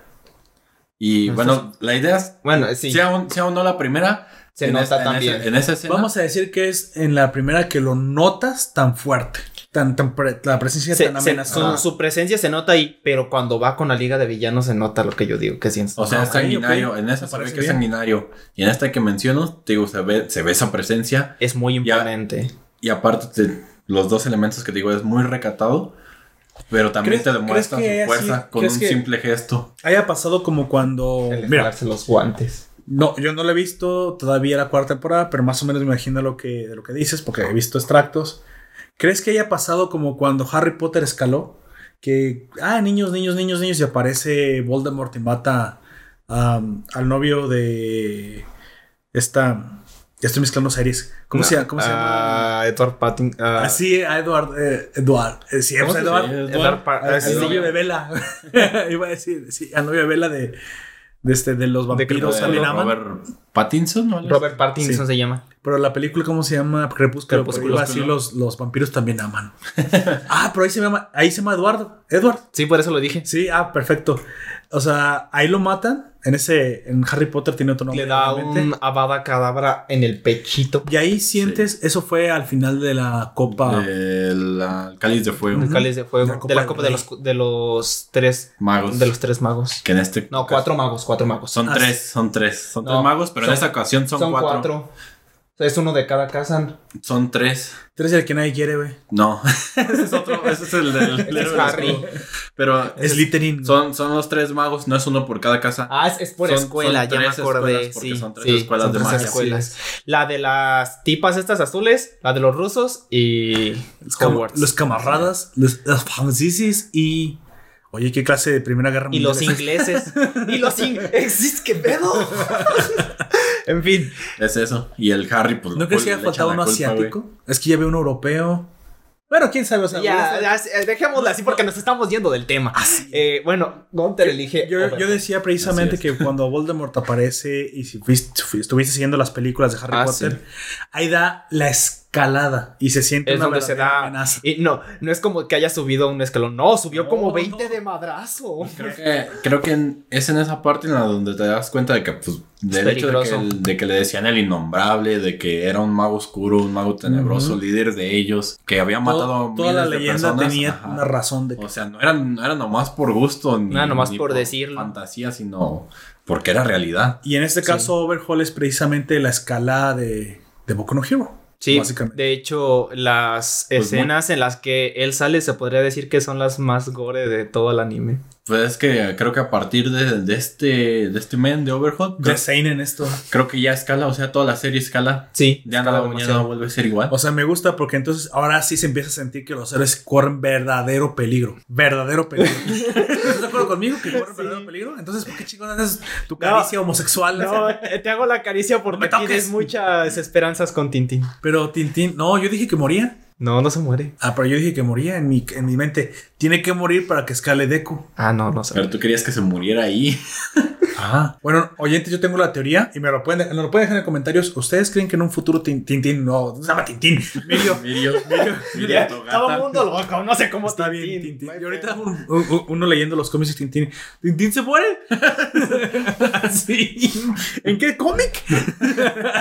Aparte, no creo que alguien que esté leyendo Tintín nos escuche, ¿sabes? ¿Por qué no? ¿Quién sabe? Yo no lo descarto. Está chido también. A lo mejor alguien que vio a Mirio y ahora quiere saber toda la, todo, todo el basamento de... De Tintín. Bueno, yo tengo la teoría de que en un futuro, puede, pero puede que no también, porque es un personaje tan bien hecho que a lo mejor no quiere desperdiciarlo el, así del todo el, el- el autor. Yo tengo la impresión de que si Deku va a ser el mejor, tiene que ser después de que Sasuke se secuestra. Digo, de que Tintín muera. Entonces, se secuestra. Entonces eh, puede que sea precisamente el, el perder un compañero lo que lo haga escalar de forma seria y hasta, la, y hasta el tono, pues. O sea, Podría ser. eso podría ser, pero esa es mi teoría nada más. Si tú piensas que puede ser algo parecido, nos lo puedes dejar en la, en la caja de Y comentarios. bueno, yo, bueno, pues ya me, va- me- quedo con Aslan, pues también por decir algo también distinto, solo por contrarios como tú dirías, pero yo creo que Aslan y Overhaul están al mismo nivel. Aslan es el más listo de toda, de toda su serie, es el más listo. Ajá. Es un muy buen estratega, sabe cómo manipular a Thorfinn, porque recordemos que Thorfinn quiere matarlo, sabe cómo manipularlo para que haga lo que él quiere. Perfecto. Este, de hecho, eh, manda a, a Thorfinn a pelear contra este tipo que les digo que utiliza un árbol como, como arma. Él es quien se, lo, quien se lo ordena, Básicamente es el mal consejero, ¿no? por así decirlo, pero es que sigue siendo el líder de toda su tripulación. Y, y, se- y co- conforme ves es cómo es su actitud y todo eso, entiendes por qué lo están siguiendo y también entiendes por qué tiene resentimientos él. Va, ok, me parece excelente. Este es uno de, los, de las nominaciones más interesantes. Continuamos con. Con la mejor escena de peleas. Ah, que, eso sí que- me que gusta. eso es curioso, es interesante también.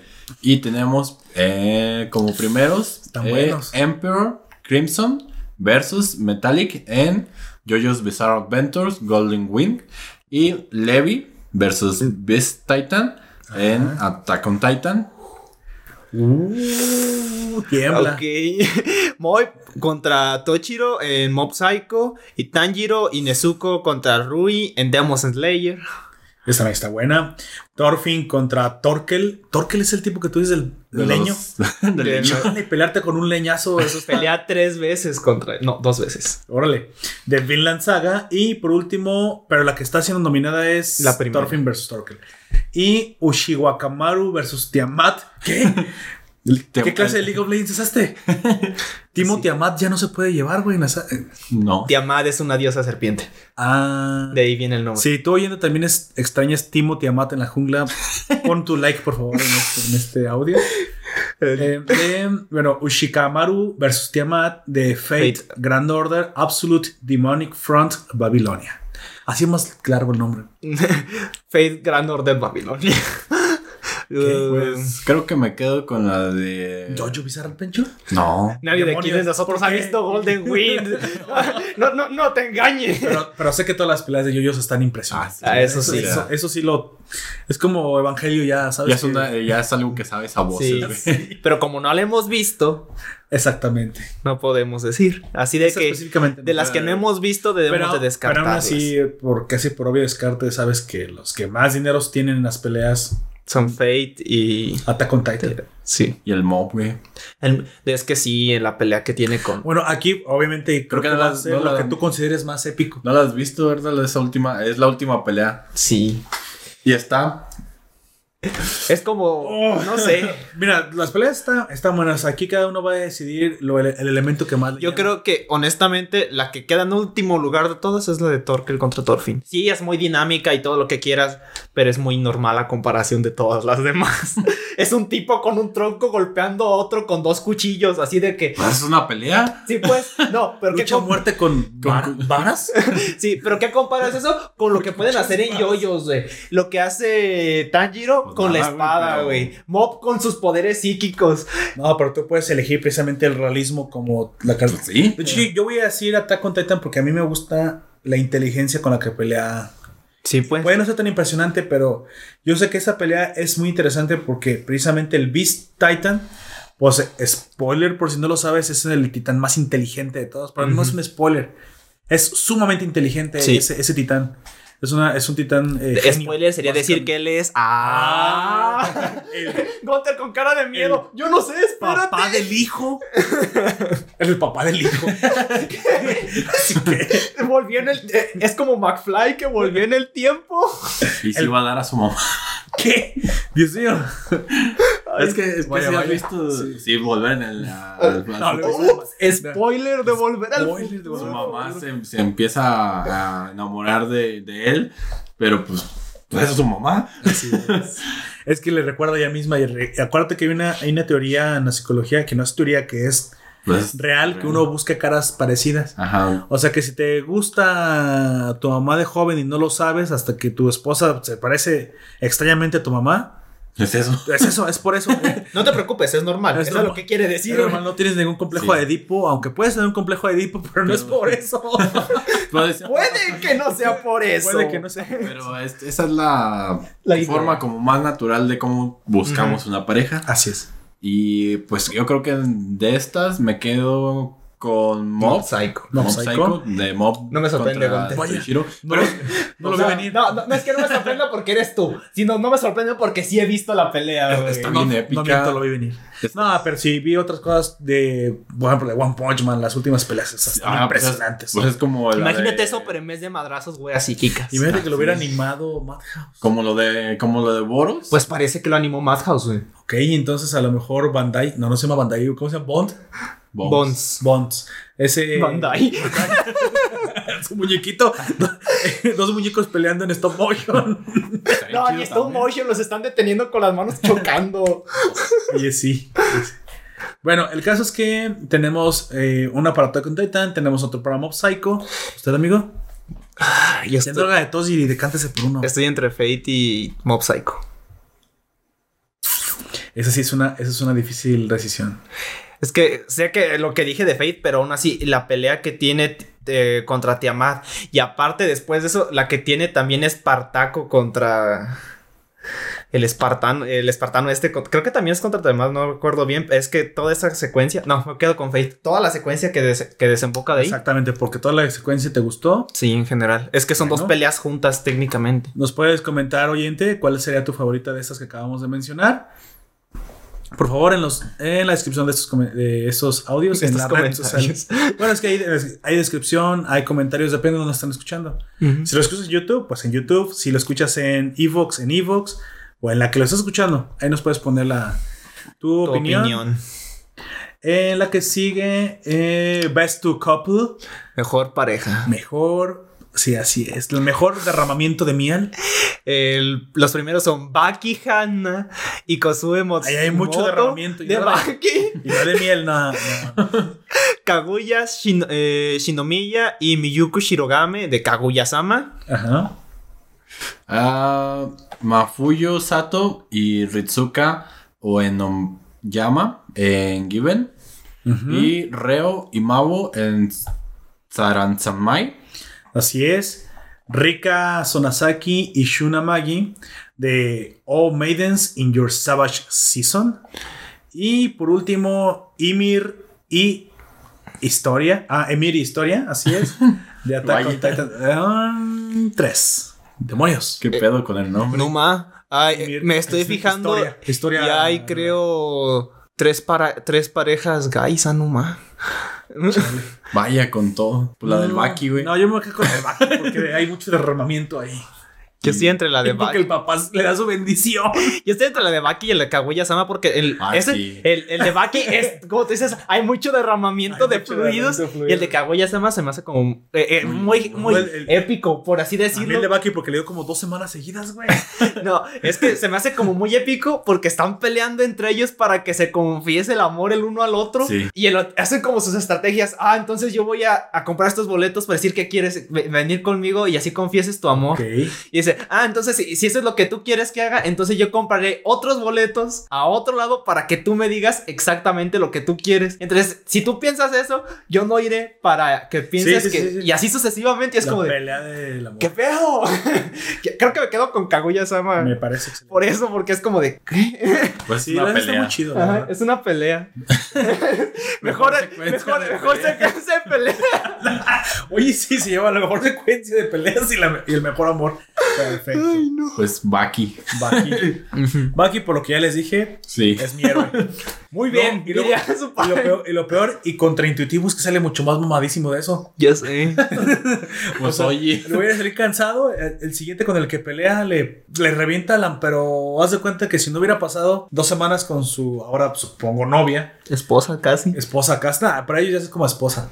Porque son muy, muy tradicionales. Eso ya es porque se van a casar. O sea, hubiera tenido una pelea más o menos pareja con el, con el que salió, que es el del veneno, el de la mano venenosa. Ah, ya. El del oxígeno y esas cosas. Sí, Spoiler. El del oxígeno. No, pero él dice pues que pelea con. Los, El- con el gas venenoso y que el oxígeno tiene que ver, no tienes que decir exactamente cómo sí. lo hace. que sí, da la impresión de que puede ser el más débil de todos los que salen, pero, Pero, no yo siento que es el. Yo siempre sentí que fue el más peligroso por aparte esa es el, último- el único japonés. Mm. Aparte, es el único japonés. Los otros son franceses, uno es irlandés. Sí, son de diferentes lados. Sí. o sea, pero el caso es que no solamente no es, no es una pelea no es una pelea pareja. Es una pelea como si fuera. Es como si fuera un, un costal de papas para Baki. O sea, simplemente no, no es amenaza. Sí. Baki lo hubiera podido matar de un madrazo después. Y dices, bueno, ¿cómo es que creíste tanto de poder? Y ese es el poder de Baki. Por eso el papá le dice, dale, y mientras más le des, Más fuerte poder, te vas a hacer. Y le dio por dos semanas. Por- No vamos a decir No, que- no, si fueron dos semanas, tres semanas. No lo recuerdo bien, pero le dio mucho Dos. tiempo. güey. Yo sí. La cosa es que en lugar de salir todo flaco, o sea, el Baki, mira, de Pues amor el vive el hombre, güey. ejercicio. Pero la comida, Cardio. de amor no vive el hombre, pero Baki sí, güey. Pues estaba comiendo jugo. Yo ya no voy a continuar esa historia. güey.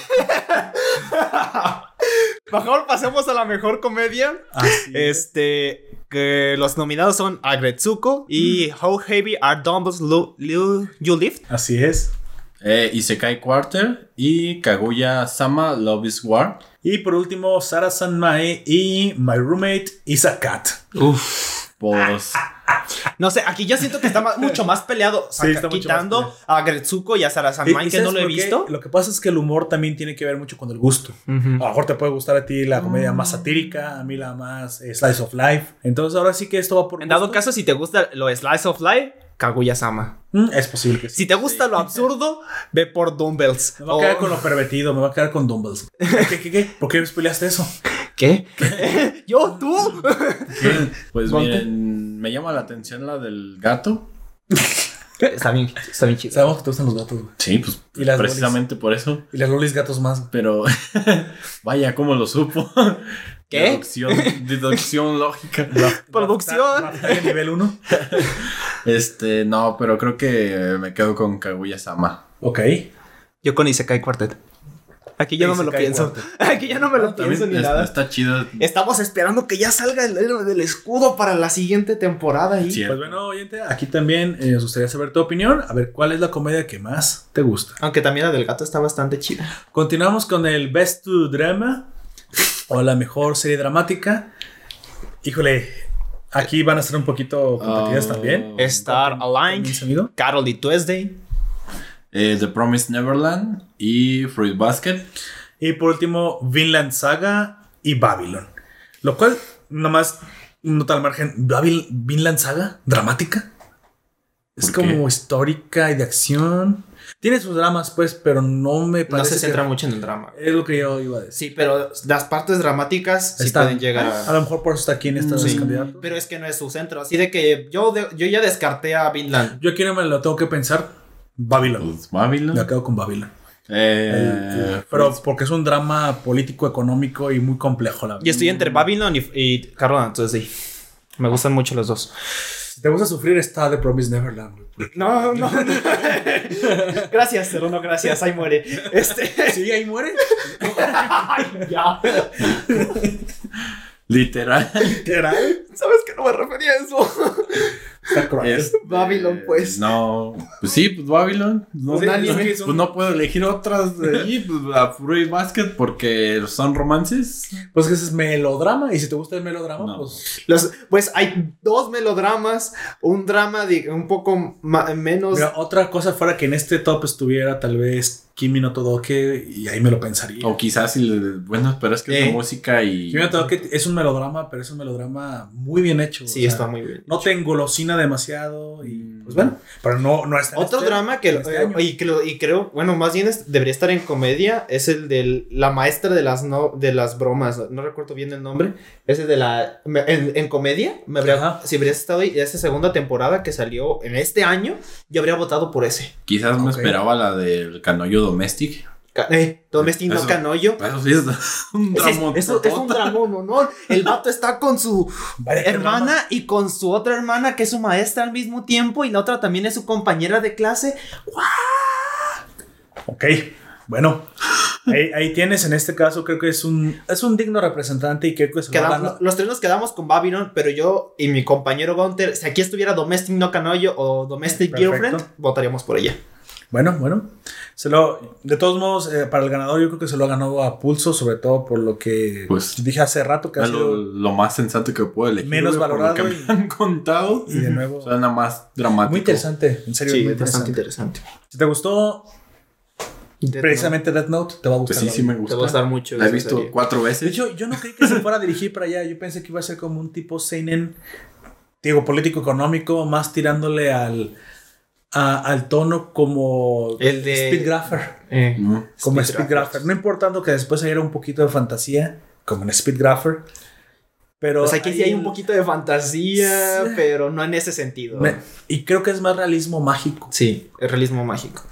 Bueno, Hablando de cosas mágicas, vamos a mejor fantasía. nunca mejor dicho. Así es. Y los, los candidatos son eh, Demon Slayer, Sarah Sanmai. ¿Eso no pasa en la vida real? ¿Qué? ¿No hay vampiros, demonios en la vida real? No, demonios. sí, es fantástico. sí, Eh, sí es. Ascendance of Bookworm y Attack on, Attack on Titan, eh, temporada 3. Pero si hay muros, nos quiere Trump hacer uno. Ay, no. Bueno, pero no hay personas de 50 metros, lamentablemente. no. y por último, The Promised Neverland y Astra Lost in Space. Mm. Que este último, te soy sincero, no tenía ni la menor idea que fuera categorizado como fantasía. Es fantasía No es como ciencia ficción. Debería ser ciencia ficción. ¿Sí, no sé qué está haciendo aquí. Honestamente no sé qué hace aquí. Esta, esta no es tu categoría. Este debería estar en ciencia ficción junto con No Guns Life. Lo que pasa es que la otros. Tal vez están juntando donde mismo. Astra los, sal de ahí, esa no es tu familia. Tal vez están eh, categorizando precisamente todo lo fantástico y la ciencia ficción, pues sí. Sí es fantástica, entonces voy a pensar que... Ah, yo voy a hacer berrinche. No debería estar allí a la verga. Es que, a lo mejor, es que a lo mejor no hay tantas competidoras en Mm. ciencia ficción. Sola. En ciencia ficción, um, No Guns Life, esa. mm, Pero No Guns Live ya fue pues casi finalizando. Es que si güey. nomás hay dos o tres, pues... Es finalizando Mira, ya competiría ya con año. puros Gundams, güey. Muy buen punto. Gundam De 1, hecho, Gundam 2, Gundam Blood Orphan salió en este Blood año. Orphan, la segunda temporada. Güey, es como Call of Duty, güey. Es. Ya que le pongan Gundam 2019, 2020. No, es que 2020 ves, A, En Gun- 2020 eh, B. por, por año sacan dos o tres series. Por eso Pero la que, por ejemplo, la que tú dices, la de Blood Orphans. Blood Orphans, es bastante diferente a otras. O Sí. sea, hay Gundams y Ujú. todo, pero se centran en otras cosas como No es, más no es tan infantil. No es tan infantil como los otros. Code Geass. En Code Geass hay mechas y las mechas son una mera. Pues una herramienta. Mera herramienta y una, y una, una mera excusa para la trama, pero realmente. Code Lo Geass que me gusta de Blood Orphans es que no ganan los buenos. Eh, spoiler. alert. Dijimos Spoiler que íbamos a decir spoilers de los que estaban aquí. Miren, yo les voy a spoilear una, una de las secciones que tenemos des- más adelante dentro de, esta, de estos premios, que es lo de Best Opening y Ajá. Ending. Pero en, en, Blood, en Blood Orphan tiene uno de los... El, el, el opening está chido, porque la banda me gusta, pero su ending no... No tiene comparación. Ok. Me ha hecho llorar el puro ending. Ah, la ok. Es que hiciste una cara de. O, o es lo más horrible que ha visto en su vida. O, es lo más mejor. es lo más mejor. Sí, es de, lo- es de lo mejor que he visto en, en endings. de- Solo sé que Gunter animes. tenía que respirar en eso. Salió en, en este año, Blood Orphans, ¿no? Mm, No, el- bueno, en su, segunda temporada. Sí, pero la primera salió en 2018. La primera salió Huérfanos antes. de sangre. Sí. Bueno, Bueno, en fin, ¿cuáles son sus favoritos de estas? También está Ah, competido, ¿eh? ah, No, pero sí, mira, está competido con los, con los favoritos que es Attack on Titan y Demon Slayer. Esos, si nos vamos por la fantasía. Mm, Pues Demon Slayer, supongo. Yo también creo por Kimetsu no Yaiba. Los otros no los he visto. bueno, Attack on Titan sí lo, sé- sí lo he visto, ¿Has pues. visto Attack on Titan? Sí, sí lo he visto, pues. Los únicos que he visto son Este, Attack on Titan, Sara- Kimetsu no Sara Yaiba. Sanmai, pues desde que me dijeron bueno, que sí poderes del culo, lo Del trasero. De, Del sí, trasero. De del parte- hoyito. Sí. Del siempre sucio. de la parte final del sistema digestivo. ah, no. Ah, de la. ah, no. Ah, no ma- Año 2020. Póngale leña. Exactamente, creo que me, también voy a decantar por Demon Slayer, sobre todo porque Attack on Titan ya tiene dos años y Demon, y Demon Slayer tiene, bueno, dos temporadas, no dos años, obviamente. Tiene dos, Tiene dos, más. dos temporadas, eh, bueno, sí, sí, no años tiene desde hace como cinco años, ¿no? Seis años se está Sí, transmitiendo. más o menos. Más o menos. Pero Demon Slayer tiene una propuesta nueva, creo que es Y justo bastante interesante. Y original. Y algo que me sorprendió bastante es en la época en la que está ambientado. Pensé que iba a ser como más antiguo. Y cuando salen a, a donde está como, creo que es como una estación del tren, ahorita no me acuerdo. Y está todo así como de. Yo me quedé igual que el Sa- Tanjiro. saca una coca, ¿no? Yo me quedé igual que el Tanjiro, así sorprendido, como de. De verdad, déjale, pongo saldo a mi teléfono, a mi teléfono. Y están a base de la espada. sí. ¿Te imaginas? Levanta la espada, güey, mata a alguien. Bueno, Al que está atrás de ti ah, se lo clavas entre las Este, cejas. Bueno, ¿qué ay, espera. Creo que hay un, poco, hay un poco de interferencia y la, y la espada es la misma Y antena. ya te dije que no pusieras el teléfono ahí. Ay, no. Entonces, eh, ahí están nuestras eh, elecciones. También déjanos en los comentarios cuál es el anime fantasía que más te gusta de este. De, De estos este- con- contendientes. contendientes. Así es.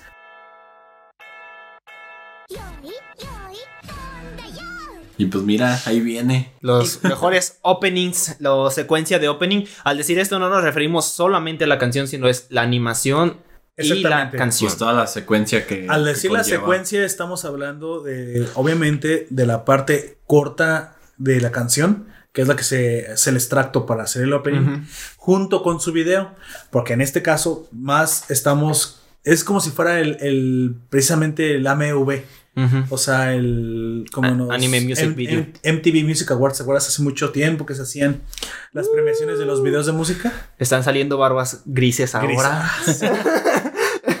Cuando era Poperto el, el gris todavía. Antes de ser Poperto el el blanco. blanco. El morado brillosito. A ver, capten esa, a ver, capten esa referencia. Chale, esa ni yo la capté. bueno, el caso es que estos openings hay- no hay que tomarlos con la música nada más ni con el video nada más. Porque Es- comentábamos la antes. secuencia sí, entera. comentábamos justo antes uno de ellos, que es el de Vinland Saga, que la canción está muy bien y la animación está muy bien, pero juntos no quedan. sí, en, Así en- es. en- en No, el caso concuerda. personal, eh, la, la música puede ser excelente, pero si la animación no está acompañada con el Si no tono, concuerda. si no concuerda, que no, que para ti personalmente el tono no sea el adecuado, pues bueno, entonces Desperdiciaron mucho la temática de los vikingos por utilizar música celta. vamos a comentarle a nuestros oyentes cuáles son los nominados. Ah, este, Kiss Me de Carol and Tuesday. Touch Off de Promise Neverland. Eh, 99.9 o 90.90.9. Es una conversación de radio eso. Sí. De Mob Psycho 100 y Kawaki wo Ameku en Domestic Girlfriend o Domestic Ujú. no Kanoyo. Y los últimos nominados son Inferno de Fire Force y por último Mukanio de Vinland Saga. Pues como decíamos de Vinland Saga, ninguno nos No, terminó pues no. de convencer. Era lo que decíamos la, Me gustaron, mira, me gusta. Me gustaron no. mucho los giros de cámara de Vinland Saga y eso sí te lo dije. Por eso, muy La- eso. eh, es que nos gustaron la animación Sí. y la música, Así pero es, no pero no juntos. juntos. Ah, Juntos no. Está muy bien todo, pero no lo pongas. Está muy bien el cereal y está muy bien la katsu, pero Pero no los quiero juntos. los quiero no quiero un cereal de Katsu. Quién sabe, pero estaría raro. Lo que le. Este, bueno. con katsu. Kiss Me de Carol and Tuesday a mí tampoco no me terminó de convencer. A mí me gustó mucho la canción, pero no. no me gustó el video. No. No, o sea, no es de lo Tampoco no me gustó el video. No es que no, no es que me desagrade, está simplón y hay mejores. Si su calificación no es tan alta, De este película, tengo dos. Bueno, quizás tres, porque el- lo estoy viendo allí. Este. Es el de Mob Psycho, el de Domestic Girlfriend y Fire Force. Que, como ya mencionaba, el de Fire Force me gusta su canción y Es va muy, muy, es muy que la composición, la Ajá. composición en general de todo Sí, Inferno es. Va, va muy adecuada a la temática. Se siente pues, el ritmo. todo Sí, eso. está Ajá, chido el- Sí. Y aparte es muy pegajoso. Sí, es pegajoso. pegajosa. Pero siento que en su secuencia de animación le, le hizo falta un poco más para. Algo, algo se siente que le hace Ustedes falta. que ya lo vieron, eh, creo que van a tener la misma reacción que tuvimos yo y Poperto Sí. al de- a escuchar decir eso a Gonte como de ¿Más? Sí, más epicidad en el ¿Qué- opening qué de más? Fire Force. ¿Quieres que se saque una ametralladora de las No. No, no, no. Pero, pero es lo que te digo. Siento que Del al- capa. del capa? Siento que algo le hace falta a ese opening Ok. para que sea el- lo ideal. O sea, me, me gustan ambas cosas, pero le hace Y esa fue la punto. última opinión en la que participaba Gunter, amigos. Chale. Después de eso lo enterramos en el patio de Poperto. Digo, Eh, ¿qué? Por ejemplo, Oh, ya no cabe. ya, ya no cabe. Ah, chale. de, la de Mob Psycho, toda la secuencia es Está brutal. locochona. Es, Está muy bueno. es brutal. Bien locochona. Sí, y la can- Psicodélica, yo diría. Sí, psicodélica y la canción, pues excelente. Está genial. Es una, una muy buena. Y Domestic no Canoyo, la, la voz que tiene la mujer que canta es. oh. Es muy melancólica esa voz. Es, es te transmite realmente Sí. lo, ese Y, sentimiento. y la animación no es que quede mal, pero. eh, Así es. Pero de todas maneras siento, o sea, te- sí te transmite como esa, esa tristeza, esa nostalgia que quiere la canción, pero también yo siento que le falta algo. Sí, Sí. sí, le faltó como un peso, de un, digo, un centavo para el peso. Tampoco me gustó tampoco demasiado. O sea, nos gustó, pero no tanto. Y O sea, la que queda en último lugar de aquí, digamos, es la de Vinland Saga, según todos nosotros. sí, eso sí, estamos de acuerdo que Vinland Saga cae en último lugar. Eh, Promise Neverland está promedio. Ujú. Sí, sí. Ni mala ni buena. Ni, Carla, entonces de eh. En mi particular Los oyentes ver las cosas. creí que no habían visto la animación. Bueno, vi- vimos. Pues vimos el opening. Los extractos. Vimos Los extractos. openings los vimos, todos los openings los vimos. Y- pero sí hemos visto extractos, o al menos yo vi extractos de casi todos, pero extractos, porque Sí. cuando voy a ver lo que viene, veo los trailers, veo todos, lo Pues yo conozco. vi todas las series menos la de Promise No- Neverland. Todas las que están ahí. las Bueno, de vi. esas sí. Sí, no, es que en el, en, el, en el caso del opening, ya lo voy a decir, yo también estoy entre los dos mejores de Son Mob Psycho y Fire Force, pero a mí me encantó la epicidad De Fire de Force. La opening de Fire Force. Sí. Y Nosotros este, dos nos quedamos con Fire Force. Pues yo me quedo con Mob Psycho. La, el Ok. nine- 90, 9, 49. También Ni- difícil de decir. 99. 99.9. Bueno, es que no estoy Dot. acostumbrado. Es dot. No, es- Point, es dice point. El dot es cuando va en una oración en texto. Y Oh. point es Es, cuando es va como si fuera un decimal. Sí. Excelente. Lo cual es raro porque 99.9. cuando compras cosas o así, que te dicen el precio, no te dicen point, nada más te dicen eh, 50, Five. 99. Cents. No, no dice. No, no, nada más más dicen, es- por dicen ejemplo, en este caso y diría- luego dicen los centavos Oh, sin el ya. punto. 99. Ajá, Tienes toda razón. Yeah. También nosotros, tú dices 350 sí. Y eso es 3 pesos con 50 Sí. centavos. O algo que también quiero. O si vives en otro país que no son pesos, pues supongo que del, Pues, de tu moneda, ¿no? quiero- Sí. Algo que también queremos agregar y lo comentamos y ahorita a lo mejor ustedes ya no se acuerdan. Es que aquí debería estar el de Beast. Sí, vistas. Sí. Entonces, Está- el- esa canción de. Foxtrot acompañada del stop motion creo que hubiera sido Para mí fue de lo mejor de este año. Y eh, eh, creo y que. ese sí le hubiera dado bastante batalla Sí. el de Fire Force. No, y- y por a mí le gana el de Fire Force, güey, honestamente. Me gusta mucho el stop motion. Pues me gusta la canción. Es Bastante Tiene un-. Sí, la, la- la- canción es la mejor. Tiene una progresión, pues, ¿cómo decirlo? Empieza un poco más lenta, más tenue. Sí. y va creciendo y Y va sí, y creciendo. sí, y amigos. Beastars, esa serie extraña con animales, furros, pero su opening, y si no lo has visto, te recomiendo que lo vayas a ver porque está De poca madre. peculiar, Sí. muy Es- peculiar. como dice Gunter, empieza con un piano que se eh, al decir piano no me refiero al instrumento sino que así se le dice cuando va calmado y luego va encrechendo que es cuando llega Oh, hasta que llega al estribillo que es cuando se pone todo un poco más happy pero después vuelve a bajar y es una canción para bailar, el Foxtrot, Sí. si Sí. no lo recuerdan, es, una, es un baile de salón bastante animado y, y muy relacionado con el jazz y todo ese y- y tipo de- fino, y es un baile sí. fino. de es un baile de salón Así Tiene es, es un baile de muchos, salón. tiene muchos matices. Aunque tiene con el tiempo la, la palabra baile de salón también se ha ido como deformando porque No, no, la mira. cumbia ya también la cuentan Sí, como baile de pero salón. cuando se baila a ese nivel. Lo que pasa es que si baila- bailas cumbia y salsa callejera es una cosa. Ujú. Pero yo que estudié tantos años baile de salón. ya sé Y sí, o sea, sí puedes combinarlo con cosas de la calle, pero si tienes... El que sea de salón es que tiene la estructura adecuada para poderla replicar bien En Sí. alta sociedad. en la alta sociedad. Porque salsa bien bailada se ve muy elegante. sí muy sé. elegante. Pues bueno, eh, esos fueron los openings, que fue uno de los más... eh, una de las categorías que más esperábamos y más Sí. emocionantes. Y ahora pues vamos con la siguiente que es mejor ending. Así es, los endings. Todo- como todo, eh, todo lo que empieza Tiene se que acaba, acabar. Tiene que acabar. y cuando termines de hablar, te callas. así es. Pero nada más cabe destacar que yo en el pasado precisamente eh, recalco que es el video y el audio. Así es. en el- Igualmente en este. En el caso de, la- del- de que yo escogí, el video tuvo mu- mucho que ver. La epicidad de la batalla, el- los coches cayendo, las animaciones perfectas de Fire Force fueron lo que determinaron.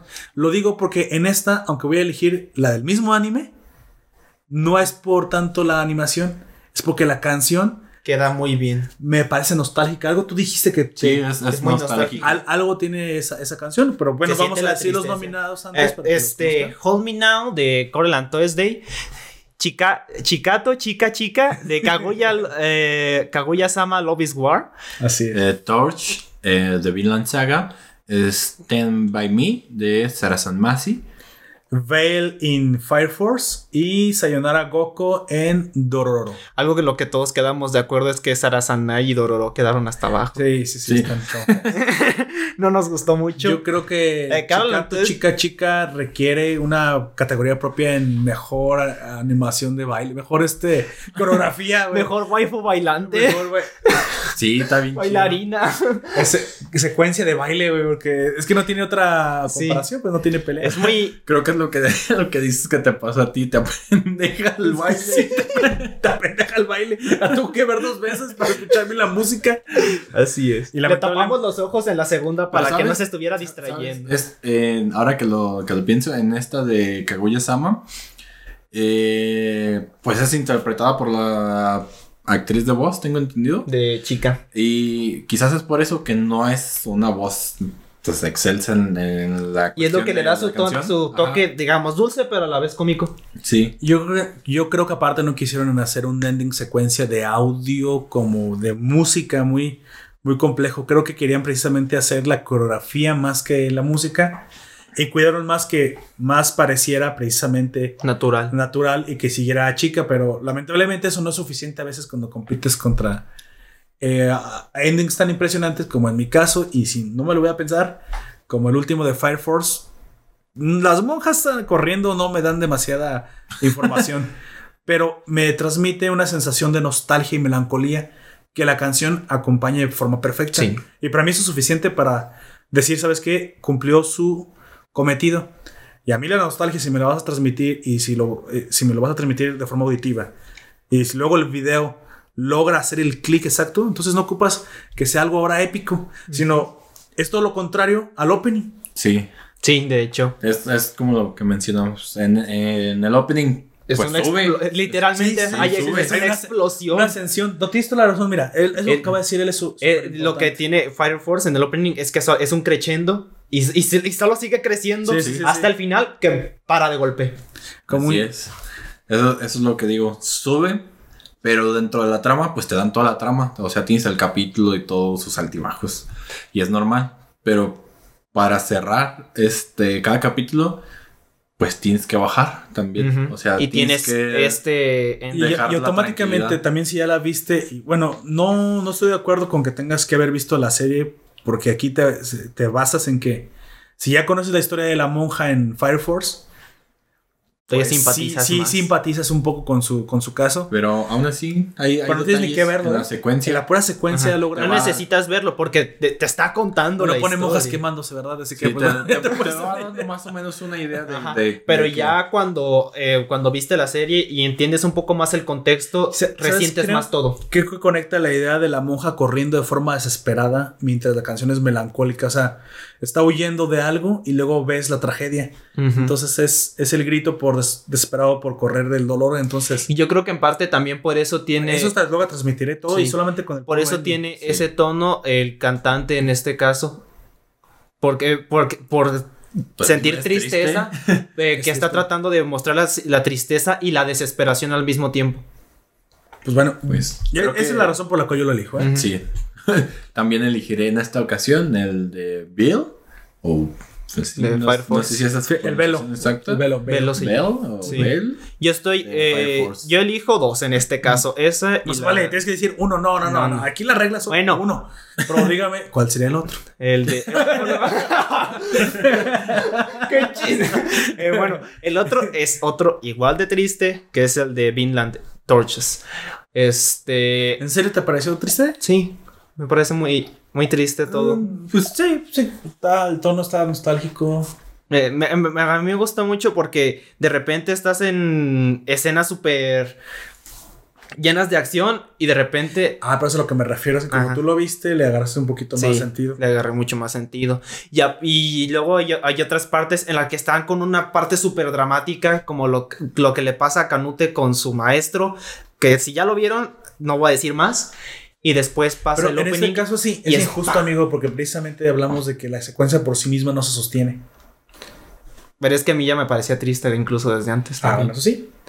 Pero o sea, es- solamente toma más fuerza con lo que yo estoy diciendo, pues. Sería ese y chica, obviamente, ¿verdad? Porque te gusta la chava bailando. No, no. Pues, No, sí, el de- sí me gusta. Sí nos gusta, todos nos gusta ver a chica bailar. Creo, Pero creo que ven. necesita su propio su propia categoría, mejor Su propio premio. Denle un premio a ella solita. Denle un premio nomás Men- por ser mención ella. especial, chica bailando, la culpa no era mía. ¿Qué? No, ¿No, no, no eres la canción? no. bueno, No busques Kaguya Sama Ending, la culpa no era mía, no lo busques, yo no te lo recomendé, por favor, ¿qué? no lo hagas. Es bueno, eh, Torches, eh, Torch de Vinland Saga y Veil de Fire Force son los que yo elegiría en este caso. Como no me van a hacer caso en este momento, ah, cabrón. Kaguya Sama, la culpa no era mía. Van a quitarlo solamente y van a ponernos pausa y se van a ir a verlo solo por eso, ¿sabes? Vaya. Si es por eso, no me, no me, no me enojaría. Bueno, nos quedan dos categorías, pero sentimos que están un poco de más. Tal vez solamente digamos la. Pues se las podemos mencionar, pero. No podemos. Tal vez solamente las- la última. Porque. eh, Sin, em- sin embargo, precisamente nada más hay que mencionar anterior, es el ending que tú creas, eh, al fin y al cabo tu palabra cuenta mucho oyente y nos gustaría saber también si opinas lo mismo acerca O de si no. nosotros. Y sobre todo una, quiero hacer una pregunta, eh, ¿te gustan más los endings que te transmiten, porque muchos lo hacen, ¿eh? Mm. Esta nostalgia de final de capítulo, porque también es un truco, mira, tú Sí. acabas de tener, tener un cierre y te ponen una canción triste, pues, ah, todavía te sientes baja más, ¿no? Sí. Pero eso es como un truco para manipularte. Sin embargo, yo pienso Oh, que no. si tú escuchas sola la de Fire Force y Tiene la suficiente fuerza. eso Es es lo que te decía, yo, yo había escuchado ya Ah, pues este, caso, ¿eh? la canción Sí, de Fire antes. Force antes de, de ver Que era este, del el anime. de que era de este anime. Y pues a mí me gustaba, de hecho la tengo creo en una lista de, de las de un mix de Está en de canciones. Spotify. Ya la tengo en, mi- en Spotify Y, ahí la tengo, güey. Y creo que es raro que a veces uno le ponga atención a los endings. Yo creo que los endings todavía incluso la tienen más difícil que los openings. Sí. Para Es- dejar impresión en los. en Siguiendo los- con lo que tú decías, los endings solo tienen tres opciones: tristeza, cosas súper dulces, o a veces también te pueden llegar a emocionar. Sí, Pues, sí, sí. bueno, en, en el caso de Dead Note, tiene un, op- un, en- un opening y un ending igual de intenso. Por eso, es a lo que yo me refiero. En el caso de Chicato, un what the fuck tremendo. Y dices, O "No, como esto el- es lo mejor de la Ah, como el que te que les mostré hace un rato del de Asobi Asobase. Asobi Asobase. Qué loco está eso. Sí, para eh, ustedes que nos están escuchando, véanlo. O el de el de Guatamote también. Ay, de su- su Guatamote. Y su ending, pues Está. Pero bueno, el tono de Guatamote queda mucho más con lo que tú me acabas de decir. Ah, sí, Sí. pero es que en Asobi Asobase sí queda. Es, es Es un mucho poco más discordante. qué Sí. extraño.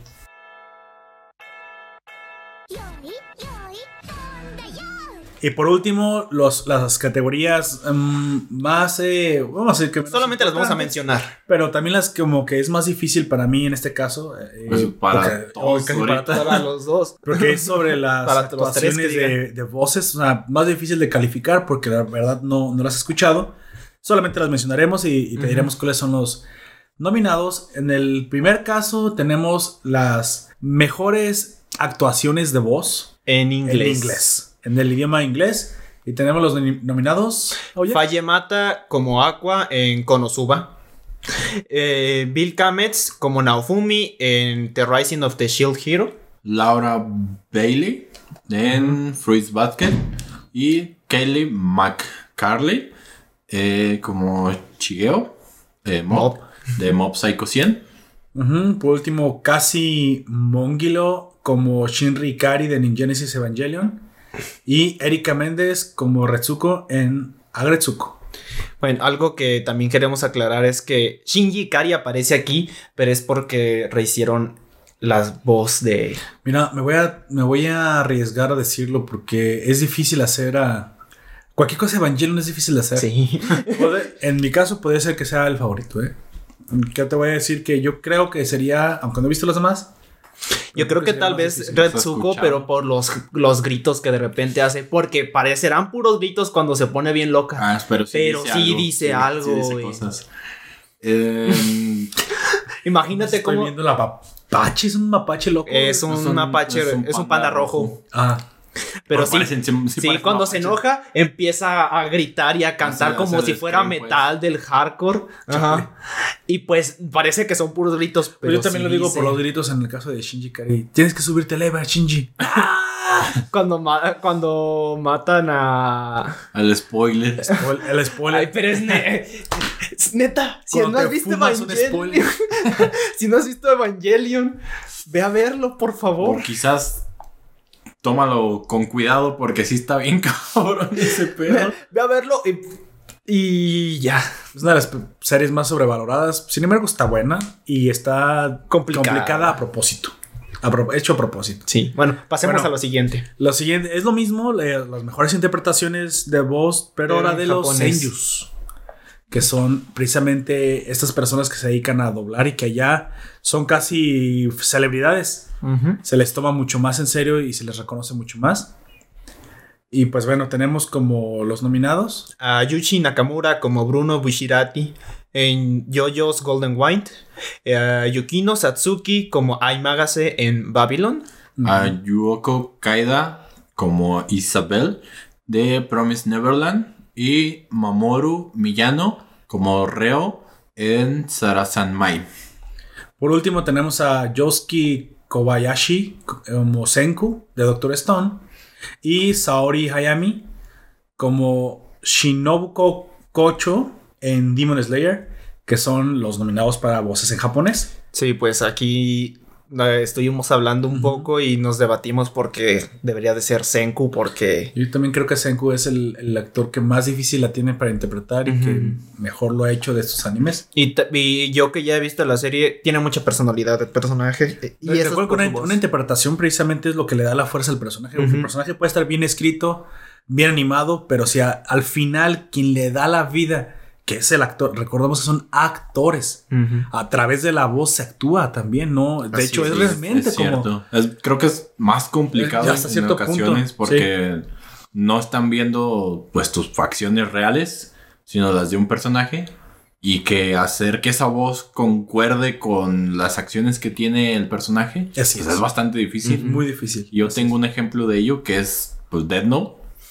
Si han, han- nos han visto Death Note en, en- Sí, sí, en claro. japonés. He visto Death Note en japonés, en en inglés. También, y y ya, en está- ya está en español, así es. Pero de, de esas tres, la que más me ha gustado ha sido la versión español. Porque Ok. Más siento que la de japonés. Sí, más que la de japonesa. Siento que Creo las que hasta voces estoy de acuerdo. son más adecuadas a como son los. Específicamente la de él. La de él es, Es que, es es, que, magnífica. es que tenemos muy buenos actores. Mira, a, a veces mucha gente deja caer hate y luego sale esta falacia también a voces que no hay nada como el idioma original. Espérame, espérame, espérame.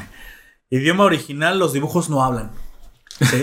La interpretación que hagan los japoneses, los eh, ingleses o lo que hagamos nosotros acá, tiene que ver con lo guionizado, que son ideas y, y las Sí. ideas se pueden traducir a cualquier...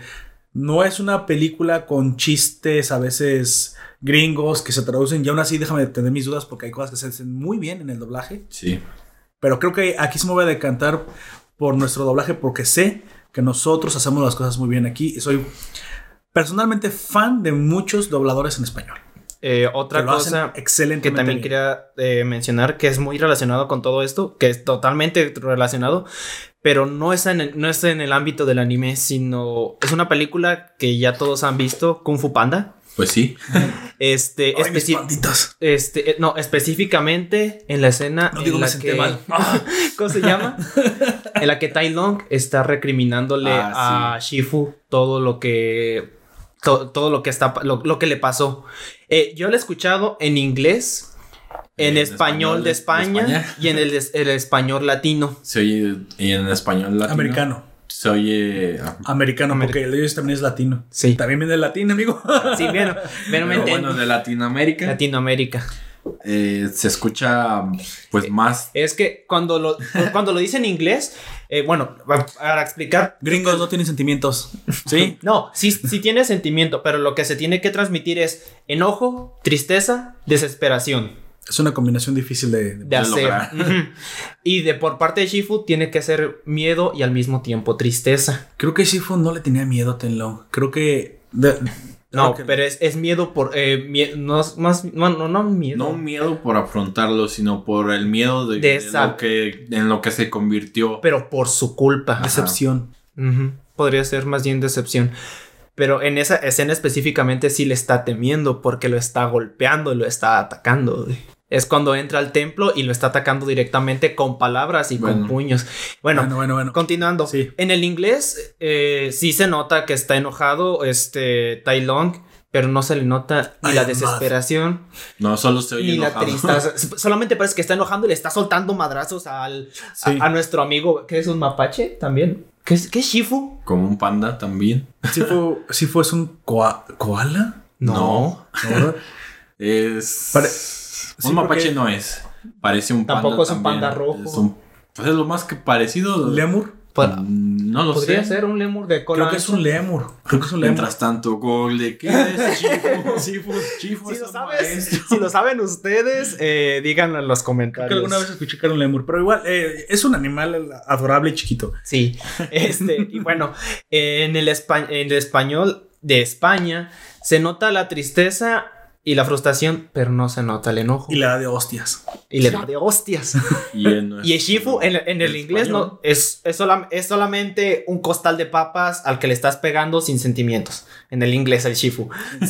Sí, en el, en, el, en el de español España, yo siento que Shifu fue mejor en esa escena que en, Sí. el de, en el de latino, porque sí se nota más, como un poco más desesperado porque está sintiendo los golpes. Ok.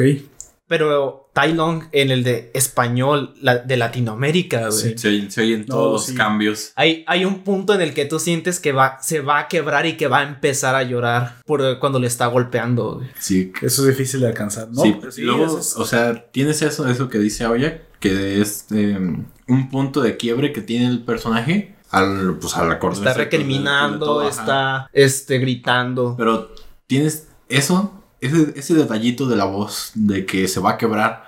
Pero mucho pues, se- acuerda que, que no. No Ya, o sea, puede. ya pasó. O sea, Sí, él- sí, sí. No, él en no este es- momento no, puede mismo. llorar.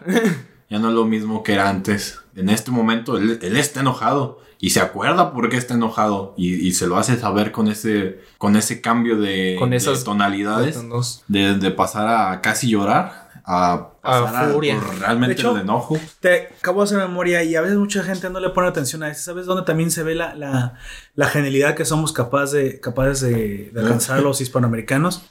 Casi nadie le pone atención, pero si, te, si haces un poco de memoria, la voz de- del panda hecha por Omar Chaparro, el mexicano comediante, que para muchos no podrá ser la mejor y, y que realmente no tenía la madera de actor. Sin embargo, yo le voy a dar el beneficio de la duda porque ah, dobla muy bien a Poe y me parece que Sí. es gracioso. Y Hay que muchas ocasiones en las que Omar Chaparro está como de más en algunas doblas, pero en, en Kung Fu Panda Creo a que mí lo me gusta y ya, aparte si lo dirigieron bien, creo Sí. que se nota, Pues, pero hecho, hay alguien todavía De, más. de hecho, si no, cono- no lo conoces tanto o así, igual y pasas de largo de que no es él, sí, sí, de sí que es posible. otra persona. A lo mejor Sí. gente en otros países que no lo conocían como nosotros pues dijeron, ah, pues no sabía que Po no era tan querido. El actor, el actor no era tan querido antes de hacer Kung Fu Panda. Ujú. Pero hay alguien más que se te pone, ah, trata de hacer memoria conmigo. ¿Sabes quién también sí te quiebra? Y a mí en especial sí, sí me llegó. El papá de Po, el, el, el ganso, pero el, bueno, el, pa- el padre adoptivo. El ganso, a lo mejor cuando te- todo gracioso y todo tonto, pero cuando habla, te transmite la tristeza que solo un padre puede saber cuando, Sí. cuando pues corre riesgo su hijo. Y no solamente eso, creo que es una parte un papel difícil de hacer. Porque es entre como insignificante, tonto, triste, pero tiene que ser un papá. O sea, es esa mezcla de Un emociones. ganso. Un ganso al mismo tiempo. Ser el ganso papá de un panda. Ser el ganso, el ganso, papá, madre. No, no sé quién hace al actor, eh, no sé quién hace al ganso, Cocinante de pero fideos. a mí ese actor de doblaje me gusta y me gusta mucho cómo lo transmitió. Sí. Creo que era difícil eh, hacerlo. Otra cosa que también me gustaría mencionar es este Klaus. Klaus, La, no, no ¿La la Netflix? La de Netflix. ¿Tú la has visto, Gon? cancelé Netflix por la bruja feminista, amigo, así que ya. Te- Este, vea, no importa Pero que la puedo descargar, no se preocupe. descárgala y ve Klaus. No, se preocupe, la, la voy a ver Klaus, vale. con la cuenta de mi esposa, obviamente. Te, ve- te- te lo- eh, mía nada más. ah, este, la interpretación de que es específicamente San Nicolás, bueno, Klaus, con el señor, eh, como le dicen solamente Klaus, es de un actor ya bastante reconocido. Ahorita no recuerdo el Don nombre. Este, y su interpretación no podría ser mejor. tal, eh, tal vez eh, se cuestiona mucho la voz de Jesper, que es el otro protagonista, el cartero, porque es un vato, un cantante que está empezando como su carrera y le quieren dar como más fama. Yo tengo otro ejemplo de, de lo del doblaje. Eh, ¿has- ¿Tú has escuchado Boyac en inglés? Ah, en español. La voz de Todd Sánchez en inglés Oh, sí. no se escucha nada igual a la voz En de- español. en español. Porque si has visto Boyac, conoces a Todd. Todd no es un personaje, pues especialmente astuto. Po- y pues es torpe. Es torpe, es ingenuo. Así es, pero su voz en inglés suena a todo lo contrario. Ey. Ah, Suena como una persona muy educada. Alguien con.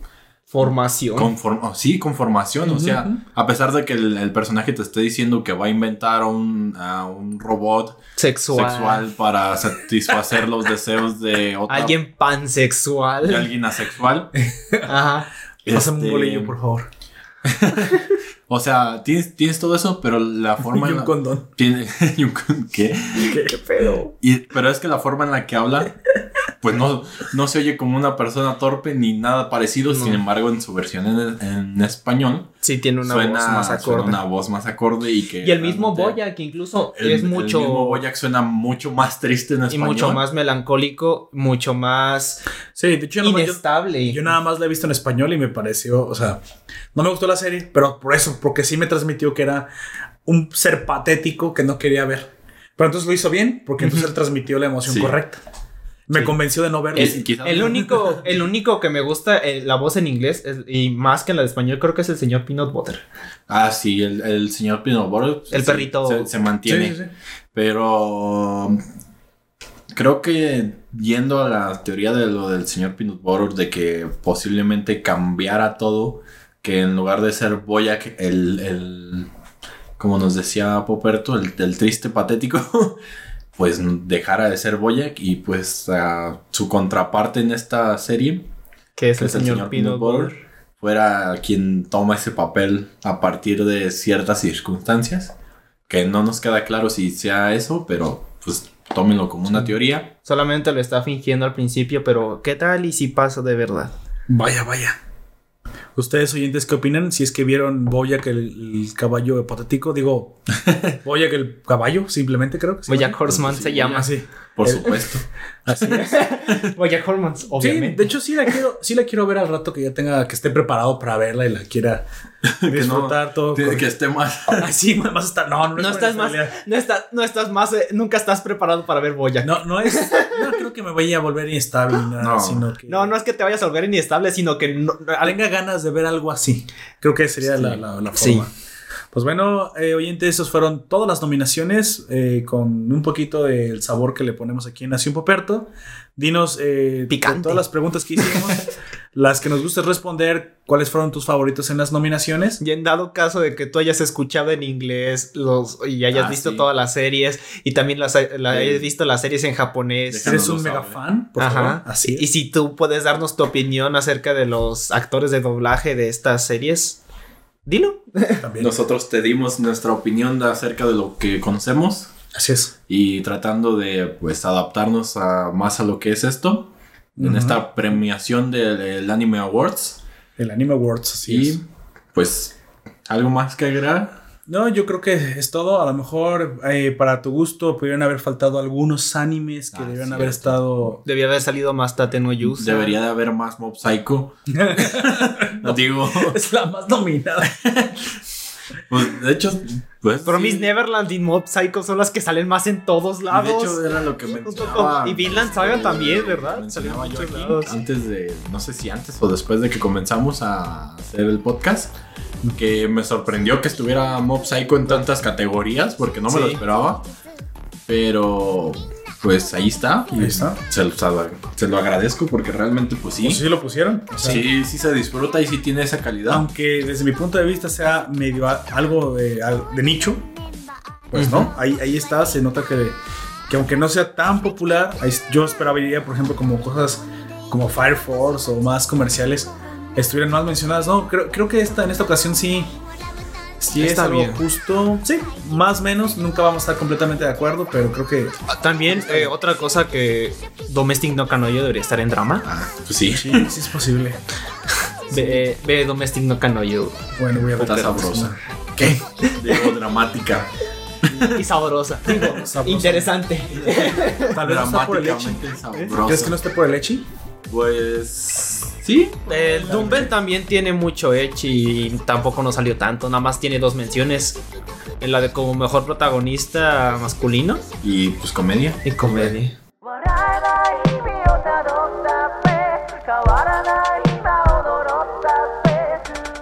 O sea, aquí terminamos. Eh, para, antes de irnos, te recordamos, oyente, que si nos quieres apoyar, te dejamos en la descripción de este audio nuestro vínculo a, a Patreon o lo puedes hacer pulsando en la aplicación del botón de apoyar para que sigamos haciendo esto que tanto nos gusta y que, que es ofrecerte eh, Contenido. análisis y contenido diferente y de calidad.